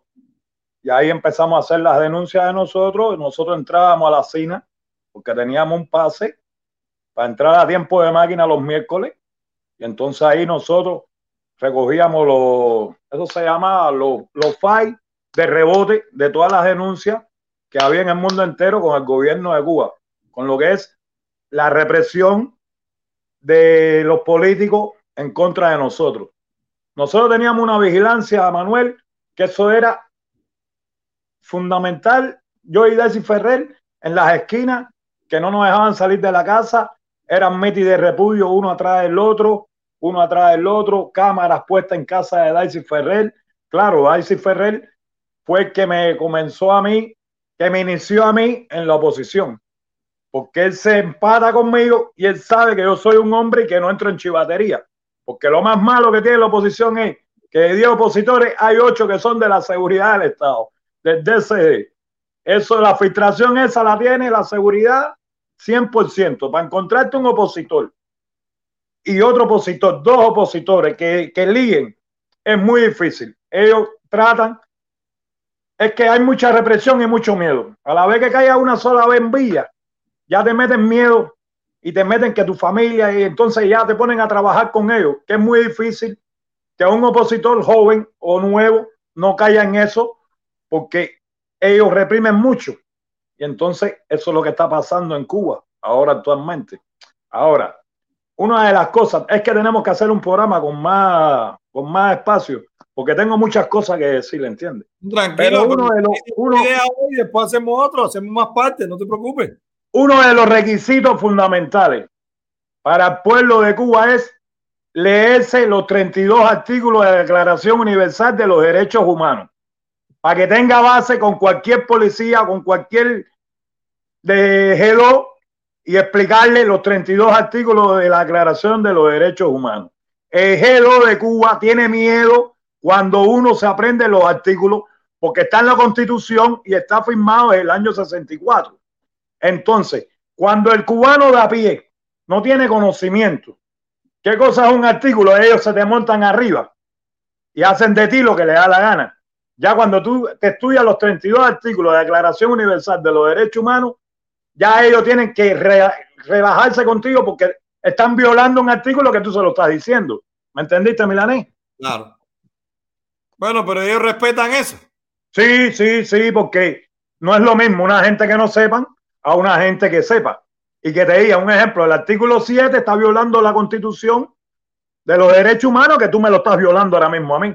Entonces, al que ellos- el que tenga conocimiento de los 32 artículos, ellos cogen miedo. Ellos saben hasta dónde llegar. ¿Entendiste? No es lo mismo del pueblo de Cuba que no se sabe los 32 artículos. Eso es una cosa fundamental. Que el pueblo de Cuba empiece a estudiar los 32 artículos, son 32 nada más, 32 artículos que tiene la Declaración Universal de los Derechos Humanos. Yo estoy de acuerdo contigo que uno por cultura política debiera aprenderse eso, saberlo para poder exigirlo. Pero no estoy seguro, claro, tú tienes más experiencia que yo, tú estuviste ahí, yo no estaba en, ese, en esa fase, pero no estoy seguro que esa gente respeten, que respeten más que lo sabe, ¿no? No sé, no tengo duda de eso. Es que Bueno. gente son criminales, ¿no? Yo no, No, creo no, que... no. Yo no iba a ninguna estación de policía, a mí me iba a buscar la 21, la 21 es de la organización del DCD, la que está en la calle, para las actividades en la calle. Yo siempre estaba en la calle. Mis actividades fueron muy pocas en una vigilia, que es una casa metida adentro, que es donde se infiltra la seguridad, tirar fotos, para saber los nombres y la gente, ¿entiendes? Mi trabajo fue fundamentalmente, yo lo que llevé en Cuba en la oposición fueron cinco años. Y en los últimos cinco años yo me pegué bastante al doctor Darcy Ferrer. Y entonces entre los dos, en el 2000, 2007 hicimos la otra, la otra caminata en el Parque La Madre de Roldán. No se pudo hacer. Ahí recogieron a todo el mundo. Esa sí no se pudo marchar. Recogieron a todo el mundo. Yo salí de casa de Darcy Ferrer con Darcy Ferrer y la mujer. Y en el verano nos recogieron a los tres, directo para Villa. Ahí sí, esa actividad del 2007 no, no salió. Y Pero una, entonces- cosa, una cosa, discúlpame, para, para seguir un poquito la, el, el- el hilo. Una pregunta. Cuando ustedes hacen, que, ¿en qué año fue que ustedes hicieron los videos en los hospitales? Bueno, ahí en el 2007, como no se hizo la actividad esa, nosotros empezamos a conocer, bueno, Daisy Ferrer, conoce a Manuel, un español, que entra a Cuba y se quiere poner en la fila de la oposición, ¿entiendes? Que estaba en contra de lo que estaba pasando en Cuba. Disculpa. Y entonces Daisy Ferrer no tenía quien lo apoyara en esas cosas, porque es una cosa que no es jueguito de niños. Esto es una cosa que nos tuvimos que vestir de enfermero, tuvimos que entrar con una cámara que nos trajo Manuel, escondida, ¿entiendes? Con una camarita aquí, entonces entramos vestidos de enfermero y fuimos a siete hospitales en Cuba. Fuimos a Miguel Enrique, a la Dependiente, a Julio Trigo, fuimos al CIME, fuimos a las Mejillas, pero el CIME de la Mejilla en el video sale como la gente del buró político, la gente del gobierno. Los otros videos salen como la gente de a pie del pueblo de Cuba, que no tienen los colchones sin sábana, los cristales sin las Del ventanas sin 2007. cristales. Desde 2007, estamos hablando 13 años atrás. Sí, señor. Y, ahí entonces arreglaron los hospitales cuando salen los videos aquí. ¿Qué pasa? Manuel trae los videos a Manuel traer los videos, ya yo estaba haciendo mi embarcación porque yo sabía lo que venía para arriba a mí. Y yo iba a territorio de Estados Unidos marzo del 2008. Cuando Manuel terminó con los videos de, de programarlo y hacerlo, y, mont- y entiende, editarlo, Manuel le pide permiso a Daisy Ferrer y en ese mismo momento yo estaba aquí ya, da la casualidad, en María Elvira. Y entonces Daisy Ferrer la habla con Manuel y le dice que me mande los videos para el programa de María Elvira. Y ahí montamos los videos hicimos y, y salieron los videos. Los videos salieron en el Festival de Cine del 2008. Los videos estaban duros, duros, duros porque sale excremento por las tazas, salen gente con la cabeza partida, que no hay... La, la medicina estaba malísima, estamos hablando No había 2008. gasa, no había hilo, no había nada. No había nada, señor. No había nada. Las, los colchones sin sábana, con cartones en la ventana, porque imagínate, era. Y entonces cuando salen los videos, el señor Randy en la mesa redonda empieza a debatir conmigo, yo en María Elvira, y él debatiendo conmigo de que eso era mentira, que esos videos los había montado yo aquí en Estados Unidos. Pero ahí yo le enseño los videos de Miguel Enrique, la dependiente, la Cubabonga, y le voy explicando y le voy diciendo, porque supuestamente salió en la mesa redonda, pero todo el mundo, eh, bueno, el pueblo, con la mentira del gobierno, del gobierno no, de los castristas estos, engañando al pueblo de que esos videos los habían montado yo aquí en Estados Unidos. Esos videos se hicieron allá en Cuba, yo y el doctor Daisy Ferrer. Es más, que en el Miguel Enrique nos cayeron atrás la policía y tuvimos que correr, papa, que no fue fácil eso, pero le quito la cámara a Daisy y me mando a correr, como yo estaba más joven que él, él se mete en un pasillo y se escondió en una casa y yo me tuve que subir por una azotea. Bueno, tuve que meterme en un tanque de agua. Oye, Paz. Oye, dame un segundito que me están diciendo que, que ya se llegó a, a la donación entera de Panchi. Dale, Eh, dale, George, dale. George, señores, si ya se llegaron a los mil dólares en menos de media hora, en menos de una hora que lo dijimos, de verdad que yo estoy orgulloso de estos seguidores que nosotros tenemos en este canal. O sea, una cosa increíble. Ustedes no se imaginan lo que van a cambiarle la vida a, esa, a esa familia con que nosotros le quitemos el miedo a esa mamá de salir todos los días con su niño a enfrentarse a una pandemia donde no hay ningún control, donde cómo tú haces, donde cómo tú haces. Ahí está, George, se llegó ya, se llegó ya, ya se llegó, señores, ya se llegó a los mil, increíble. Es verdad que yo le doy gracias a Dios. Esto es una muestra de que se tiene que tener propiedad privada, porque sin propiedad privada no hay caridad. Si ese dinero no fuera de nosotros, ¿cómo lo vamos a dar? El socialismo te deja sin propiedad privada y es inhumano porque tú no puedes ayudar, porque tú no tienes que dar, no tienes, no produce, no tienes que dar. Es increíble cómo en menos de una hora un tema sensible como este y mira cómo se recaudó mil dólares que nosotros podemos decir no, no son, no son diez mil, no un millón, no, no, son mil dólares que le puede cambiar la vida al menos un año a esa familia en cuanto a lo que es sus pañales, sus medicamentos, sus cremitas, sus cosas, que le compre un juguetico y que tenga también su colchón para que vengan y le den su fisioterapia en su casa. Eh, le vamos a hacer el video. Eh, quiero aclarar algo, nosotros no tenemos ningún tipo de relación personal ni nada con esa familia, la vimos en las redes y nosotros insistimos, porque son familias muy, son familias bien eh, honestas que no quieren, no, no, yo no necesito, ¿y por qué van a hacer eso? No, no, ¿y por qué me ayuda? Hemos nosotros lo que hemos insistido, hemos sido nosotros los que hemos insistido en eso.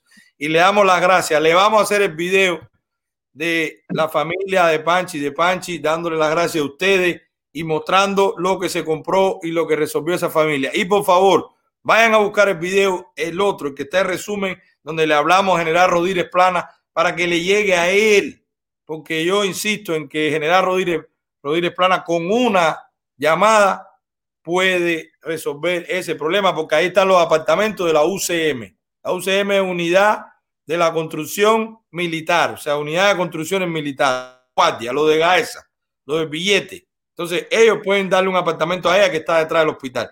Gracias, señores, muchísimas gracias. Oye, hermano, discúlpame, pero se dio. No hay eh, ningún tipo de problema. Al contrario, yo veo tu programa, me gusta y todo el que esté aquí en Miami y esté en Estados Unidos compartan que están llegando a Cuba.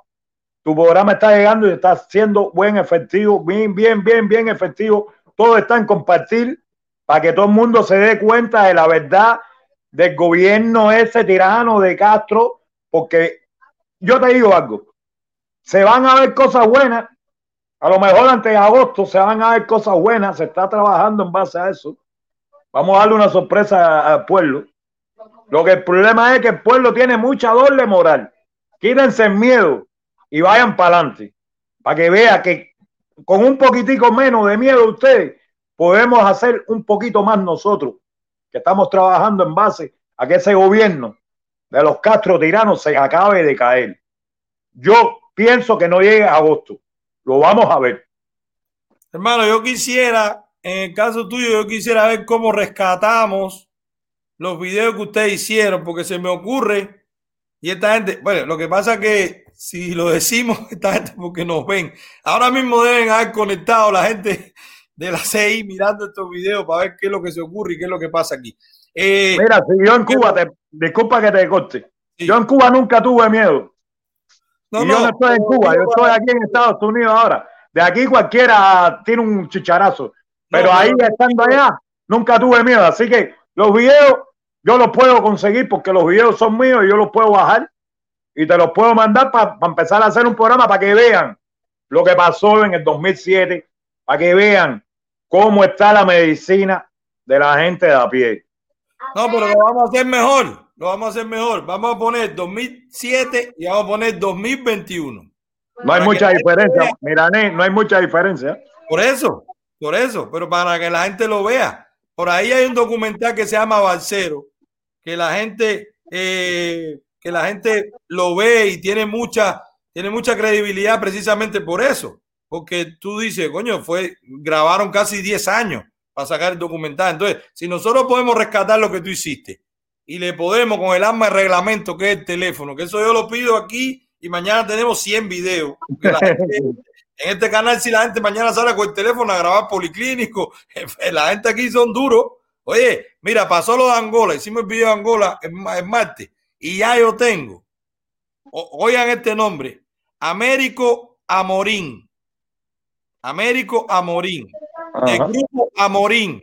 El grupo Amorín, que es una entidad financiera que el representante en Cuba es Paolo, el esposo de la hija de Raúl. Todo eso me, me echaron pila a mí el miércoles. Me llamaron, Manuel, faltó esto y todo esto, y escribiéndome, y con fotos, y con nombre, y ya sabemos qué negocio es que había en Angola, y de Angola era un grupo que producía caucho, que del caucho salía el cocho, que también eh, la, la goma, eh, los neumáticos, todo eso lo tengo ya seteado con un video que sacamos. La gente en este chat sale y estudia. Entonces, si nosotros logramos hacer un update de lo que tú hiciste en el 2007 y nosotros lo ponemos 2021, eso va a ser devastador. Porque después del 2007 pasó todo, vino todo con Chávez también, tuvieron muchísimo dinero, miles de millones de dólares en petróleo, en todo, y no hicieron nada en los hospitales, al contrario, está peor. Entonces, No, esas son cosas El que el CIME y las Mejillas son casas de niños. Eso es oro. Eso no tiene nada que ver con los hospitales de la gente de a pie. Esos son hospitales del Consejo de Estado, son hospitales de todos los castristas, eso, que esos son los hospitales de ellos. Pero Miguel Enrique está en pésimas condiciones. La dependiente está en pésimas condiciones. Julio Trigo está en pésimas condiciones. Esos hospitales no han arreglado nada. Todo lo que hace, todo sigue así. No le importa nada. Lo que le importa es acabar de recoger el dinero porque tienen que huir. Este año tienen que huir. Están recogiendo para huir. Hay muchos y muchas causas del gobierno, de toda la familia de los Castro que están a, reducir, que gracias a Dios ya está ya en un, en un juicio que todo ese dinero va a ser congelado porque se le han encontrado muchas propiedades y muchas cosas que tienen a nombre de otra gente en otros países. No, no, eso lo vamos a hacer. Pues nada, vamos a hacer eso, hermano. Vamos a preparar una segunda parte. Nosotros vamos a tratar de buscarte los videos para que presentemos lo que hiciste tú, porque ese video sí va a ser demoledor, para que No, presentemos bueno. lo que tú y presentemos lo que tengamos nosotros. Ahora, te ahí- digo algo. El, el pueblo de Cuba, el pueblo de Cuba vio eso porque En aquel entonces salían los disquitos esos, tú sabes, que todo el mundo tenía DVD en, en los bancos de películas. Sí. Y la gente lo alquilaban. Todo el mundo a mí me vio, todo el mundo vio los videos en Cuba. Porque eso salió en Marevira y eso se, se, se reproducía en Cuba y en Cuba todo el mundo lo vio. Yo llevo 14 años en este país y yo nunca he ido a Cuba. Yo tengo tremenda moral. Hasta que no se vaya el tirano de los Castro, yo no voy a Cuba. Y tengo mi mamá en Cuba. Yo no voy a Cuba. Mi- mi- mis dólares no lo va a coger el gobierno para gozarlo. Sí. Bueno, gracias, hermano. Gracias por mantenerte así. Y me debes esa directa que vamos a hacer con, la, con los videos tuyos del 2007 y los que saque este ejército que tenemos aquí, que va a salir con el arma de reglamento mañana a hacerle video a los hospitales. Me da lo mismo médico la familia que policlínico. que Cualquiera, cualquiera. Mañana Que tú vas no tengan miedo, que no tengan miedo, que le queda poquito a Cuba, le queda poquito. Mañana tú, mañana tú vas a ver un policía en todos los hospitales en la puerta revisado teléfono. Porque esta gente nos ven a nosotros y entran en pánico. Hoy hay corretaje. Hoy hay corretaje en la CI. Policía para los hospitales. Oh, ya, con esto que ellos me conocen a mí, con esto ahora, ya todos los hospitales están llenos de policía. Bueno, mi hermano, gracias, de verdad. Gracias por entrar. Dale, a ti, a ti, mi hermano, me tienes aquí, cualquier cosa, cuenta conmigo, ¿ok? Coño, Un abrazo y saludos a Bonco. Claro que sí. Cuídate, cuídate. Bye. Bueno, señores, vamos a entrar, que tenemos también, tenemos también ahí a Ibrahim Espinosa. Entra, George. Hola, buenas noches. Hola, buenas noches. Manuel, y bueno, y felicidad y bendiciones a mi amigo Bonco. Eh, bueno, entre tantos amigos y, y personas que tú tengas en el chat, no voy a conocer, primera vez que entro en, en- Ah, ok. en tu directa, en tu programa, pero eh, tuvimos un contacto interno cuando yo estaba trabajando y viviendo por Panamá City. Que Sí. te acuerdo que ha sido un mes Ah, que todavía has claro. pasado por allá, etcétera. Vamos, Claro. más o menos ubicarte en contexto. Sí. Hermano, primero que todo, gracias por la labor que están haciendo a través del canal, de la plataforma online. Eh, Gracias a ti. Nito Arena que se hace favor de que de buenas a primera llegue la luz, la luz espiritual, la luz de libertad, la luz de democracia, la luz que debe llegar, que estamos esperando hace 62 años, pero bueno, no se puede. Yo en el plano personal, yo era del ejército de las batas blancas hasta el 2016. Yo vine de Brasil para acá, yo soy médico de profesión, 26 años trabajando ininterrumpidamente al Wow. sistema. Entonces, Estuve- doctor Ibrahim. doctor doctor Ibrahim. Ibrahim. Estuve seis Ah. años en Venezuela y estuve tres en Brasil.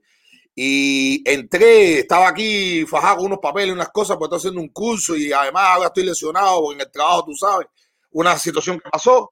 Pero bueno, tenía tiempo porque vi los otros días el momento del documental de la niña y eso me impactó por otras cosas que tengo, otras enseñanzas. Yo eh, soy eh, militante masón hace más de 24 años, iniciado en Cuba, y a mí me enseñaron una serie de cosas y la calidad se hace oculta. Y cuando usted estaba hablando con el otro señor que había entrado anteriormente, hice mi pequeño aporte a la causa de esa niña, que, que bueno, que, y que Dios pueda alumbrar el camino. Que como esos casos, Manuel, hay miles y millones de casas en Cuba, lamentablemente, pero bueno, este fue el que nos tocó en este momento y vamos a ver qué Dios nos pone en el camino a poder seguir ayudando y ponernos un granito de arena. Amén. No de otra, hermano, no de otra. Hay que seguirles poniendo desde el punto de vista económico, como usted lo, bien lo hace, eh, la, la realidad de Cuba. Eh, no hay que tener ningún tipo de miedo, ningún tipo de eso. Nosotros, no- como decimos vulgarmente, nosotros estamos fuera del nylon. Aquí sí no hay miedo. Aquí, eh, sí, sí, sí, sí. Aquí incluso la ciberclaria esta que te entra en un momento determinado, no sé, el matrimonio loco ese que andan cumpliendo misión esclavista esa pagada por Trinidad, eso es fuego y al que entre es fuego, porque si la gente piensa, tú sabes cómo es eh, la mentalidad entre tantas cosas. Ay, pero ¿para qué, para qué tú te metes en esa candela? O para qué no, si tú estás en los Estados Unidos, si tú esto, no, no, no, no, aquí no es, aquí hay candela, porque en un momento determinado, si nosotros podemos ver la luz, el sol, de, que alumbra para todo y lo podemos ver tranquilamente de, de esta vía en un Claro. momento determinado, cada cual desde su lugar, desde su punto, de su negocio, de su situación. ¿Por qué nuestra familia, nuestros nuestros hermanos, nuestros compatriotas no lo pueden hacer? Y si nosotros Así podemos poner un granito de arena para esa situación, ¿por qué no lo podemos hacer? ¿Por qué no podemos sumar más a, a personas? Aquí no es un problema de que si Biden, de- que si Trump, que si Biden. No, no, no. Esa gente No, son no, los nosotros. que la nación. Es un problema de nosotros. ¿me entiendes? En un momento determinado. Y poder tratar de, de escucharlos a ustedes que las plataformas eh, online, eh, a través de, de YouTube, de todas las plataformas, están haciendo un tremendo esfuerzo. Eh, yo hice mi mira un pequeño granito de arena. El otro día me contactó una amiga y ella tiene un pequeño canal en Europa, en España, en Barcelona, que se llama Club Cubano.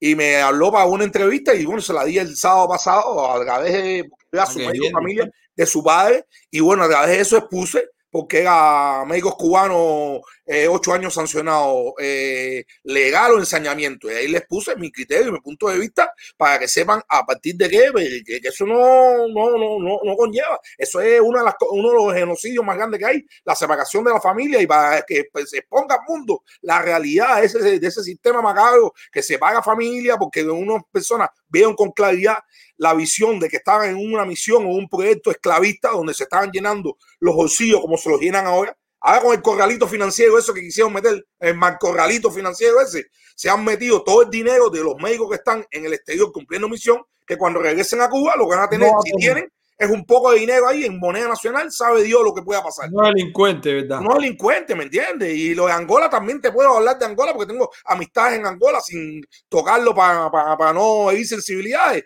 que también los negocios, las clínicas que hay, todas, todas las cosas que hay. En Brasil, ¿para qué decirte? En Venezuela me tuve que oponer una vez por decirte, para no robarte mucho tiempo, que hay otras personas mejor que quieren No, entrar. no, no, tranquilo, doctor, tranquilo, que la está tirando buena. Que en un momento determinado me llamaron a mi casa y cuando fui para el lugar, que era la coordinación del Estado, como 23 bolsas de medicamento, Manuel, para quemar. Porque esas bolsas no se podían eh, eh, mandar un ejemplo para Cuba. Ese era el medicamento que tú le dabas a los venezolanos supuestamente gratis, porque el cual después se cobraba, como tú bien debes conocer, y todos los pacientes que se apuntaban, y todos los pacientes que se inventaban, y toda la operación milagro, y todas las la- las falacias esas, todo eso era para robar billetes. ¿Me entiendes? Las arcas del Estado, nosotros le decíamos a PDVSA, la empresa petróleo de Venezuela, San PDVSA, porque San PDVSA prácticamente es un santo. Por eso Venezuela hoy en día, en parte, tiene la situación que tiene, porque se quebró. Es- Esa, esa, esa, esa, ¿cómo decirte? Esa mina se quebró. Claro. Entonces, cuando llegué allí, me opuse y dije, no, no, no, no, no. Por principio- quiebran todo, esa gente- Los Se lo- comunistas se, se comen dije. todo, son parásitos, no producen, acaban con Se todo. lo dije, por principio, por una pila de cosas, a mí no más nunca me hagan como, no, que esto es una tarea de la misión, a mí no me importa la tarea de quien sea. A quemar medicamentos, a mí nunca me vaya a convocar más nunca, para no, sí, sí, para no irme para el dos. Ellos sabían cómo, cómo yo era. Si cuando yo regresé a Cuba en el 2010, porque mi difunta madre falleció ese mismo año de cáncer de mama, y yo no quería regresar, voy a hablarte claro, yo no quería regresar, pero regresé porque yo, por una cuestión ético-religiosa, yo dije que si mi mamá se moría, no se moría nunca, que para mí las madres debían ser inmortales, yo no salía más nunca de Cuba y yo regresé ese año. Pero en ese, eh, en ese año, la gente decía, no, si yo pensaba que tú no regresabas. No, no, yo no iba a regresar. Lo que pasa es que es la circunstancia de mi madre. Se me presentó en el 2016 y bueno, hoy estoy en, en los Estados Unidos, en este gran país. Sacrificándome, luchando como todo el mundo. No hay problema de que si la no, que si la gente piensa que hace cuando. Aquí hay el país de las oportunidades. Oportunidades de desaparecerte y oportunidades de hacerte grande y encumbrarte y llegar hasta donde tu talento, tu sacrificio y tus posibilidades den. ¿Me entiendes? Dios es el límite.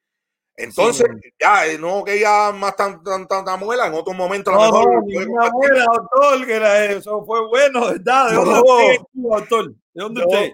Eh, no, mi hermano, entonces. eh, ¿De dónde, de dónde es usted en Cuba? ¿De dóde es usted en Cuba? Yo soy de La Habana, de Centro Habana, nací en Centro Habana, ¿De ahí. Centro Habana, de dónde? De San Leopoldo, ¿dónde la obra que es Vaso Escobar. No, 303, ¿verdad? sí, sí, De sí, eso, eso no es, ¿me entiendes? Y no, entonces en un momento determinado también la- las personas te persuaden, porque esto es, yo no estoy ahora para determinar quién es agente de opinión, ni quién es esto, el que trabaja para esa gente, bueno, Exactamente, allá el que se- que problema se es haga su eso. Óyeme, coño, pero ¿para qué van a esto? Si mira, eh, mira eso como está, que se- no, eso como está, no, en algún momento, quizás no sé si lo vegamos nosotros o no lo somos- pero en algún momento es que esa mentira, es, esa, eh, ahora incluso, te voy a decir una cosa como los locos. Hoy salió un artículo, me, me quedé frío, en el Gramman inglés. Ya esa gente no saben cómo hacerle cuita sí, a, a, a, a, los- a- a los infantes de aquí para caerle bien. Señores, ya no, no, no voy a atacar más, ni nada más esfuerzo, ni nada más nada, haciendo lobby, campaña, sé cuándo. No es más patada de ahogado. Si la realidad de ustedes se sabe en el mundo entero, cada día hay más, cada día hay más voces que se pronuncian, cada día hay más personas que despiertan y dicen, pero qué cosa es esto? ¿Qué Claro. cosa? Porque Es es un absurdo, es un absurdo. Es un Es un absurdo, ¿me entiendes? Entonces, mi hermano, te deseo muy bendiciones a ti, a Bonco, por lo que están haciendo desde el punto de vista económico. El día de hoy voy a tratar de por todos los medios de entrar para él a mi ley porque le descargo un mundo en la parte económica que no, que no es mi fuerte ni nada, pero le descargo un mundo porque a mí todo lo que sea corriente neoliberal y todo eso, yo tengo un, un sitio eso que tenemos los hermanos de mi logia virtual y ellos saben que soy incendiario. Incendiario con el verbo, sí, sí, no, conmigo no hay nada de eso, de que medias tintas, de que no esto, no sé cuándo, hermano. Ahí estaba hablando un- con un amigo en Canadá y me dijo, coño, negro, no, eso. Yo, oye, fulano es chiva. Y esa gente son chivas, y como son chivas, quieren volver otra vez para empezar a viajar y a darse la lengua con el gobierno. Coño, pero tú, tú- no, no tengo que tener pruebas. Por la actitud se sabe el camino de los hombres, mi hermano. Ya, no es más sí, nada. Oye, Oye, mi hermano, oye. te quiero. Te No, quiero, es Oye, hermano. Me parecía que estaba yo en el cerro ahí hablando con un. Sí, y es un doctor. Y es un doctor. Esto es la maravilla de- del ser humano, de la libertad. No, no, no, si ya No. en el chat te conocen. En No, el chat para la Silverclaya, tú sabes, mira, esta es una fotocopia del título mío que me lo hizo una paciente para que la policía cuando me pagara, a esto te está hablando, yo me grabé en el 91, si tú vas ahí Sí. 15 de agosto, para cuando me pagara la policía me decía, tú no presentes carnet, tú enséñale el título que tú eres un animal. Hija, sí. Oye, doctor, muchísimas gracias. No se Gracias, pierda. mi hermano. Dale, mi hermano, te quiero. Ya Muchas nos bendiciones. Gracias, gracias. Bye. Bueno, señores, tremenda directa. Tuvimos a Marichal, el Coqui no pudo entrar. Un cierre de oro con el doctor Ibrahim. Le cumplimos a Panchi, le cumplimos a Panchi. Vamos a dormir hoy felices y contentos que con un granito, con lo que pusimos, el monto que sea, pusimos lo que podíamos y nos quitamos lo de nosotros para darle a un niño que no tiene, para darle a una familia que no tiene. Eso lo hacen las buenas personas. Eso está bien. Le acabamos de dar un mensaje, le acabamos de dar una enseñanza a la dictadura, al régimen. No son ellos los buenos, ellos son los malos. Los buenos somos nosotros que trabajamos y nos quitamos lo que tenemos para dárselo al que no tiene. Tumben a Ernesto, que Ernesto le pusimos el anzuelo y no entró. Eso es una calandraca. Eso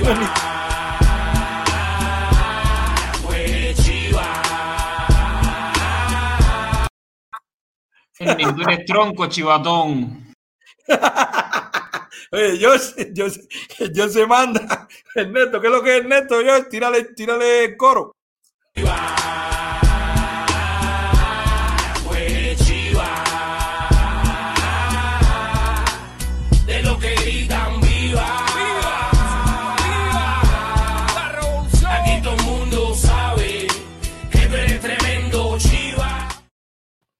Bueno, señores, muchísimas gracias. Feliz, feliz, de verdad. Los quiero a todos. A Ernesto también. Quédate ahí, Ernesto, que tú por lo menos pones a esta gente a entrenar. Tú eres el que entrena a esta gente que te van arriba.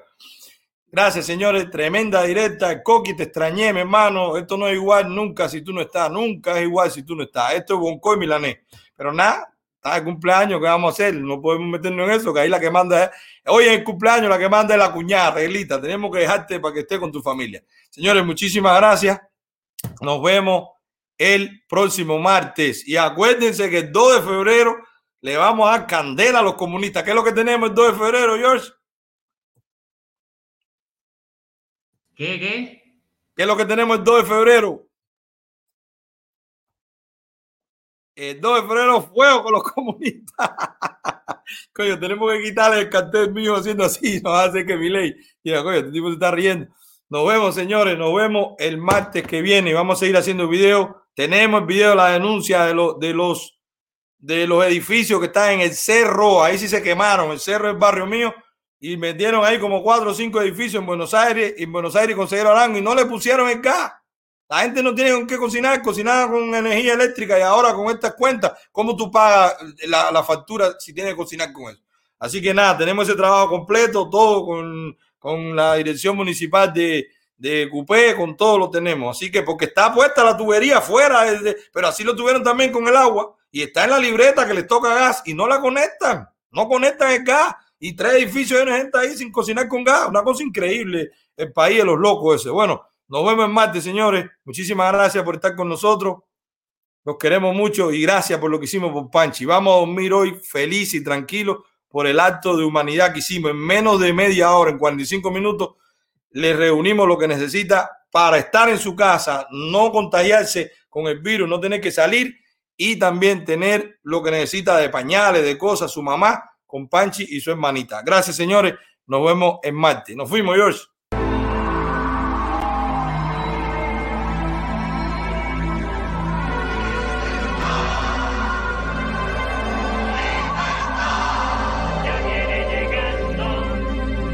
Que se lleven no aguantamos más a palo. Que se vaya ya. Porque el pueblo sufre y calla. Que se vaya, que se vaya. Que se lleven la metralla. Que se vaya ya. Resuelven todos los días. Que se vaya.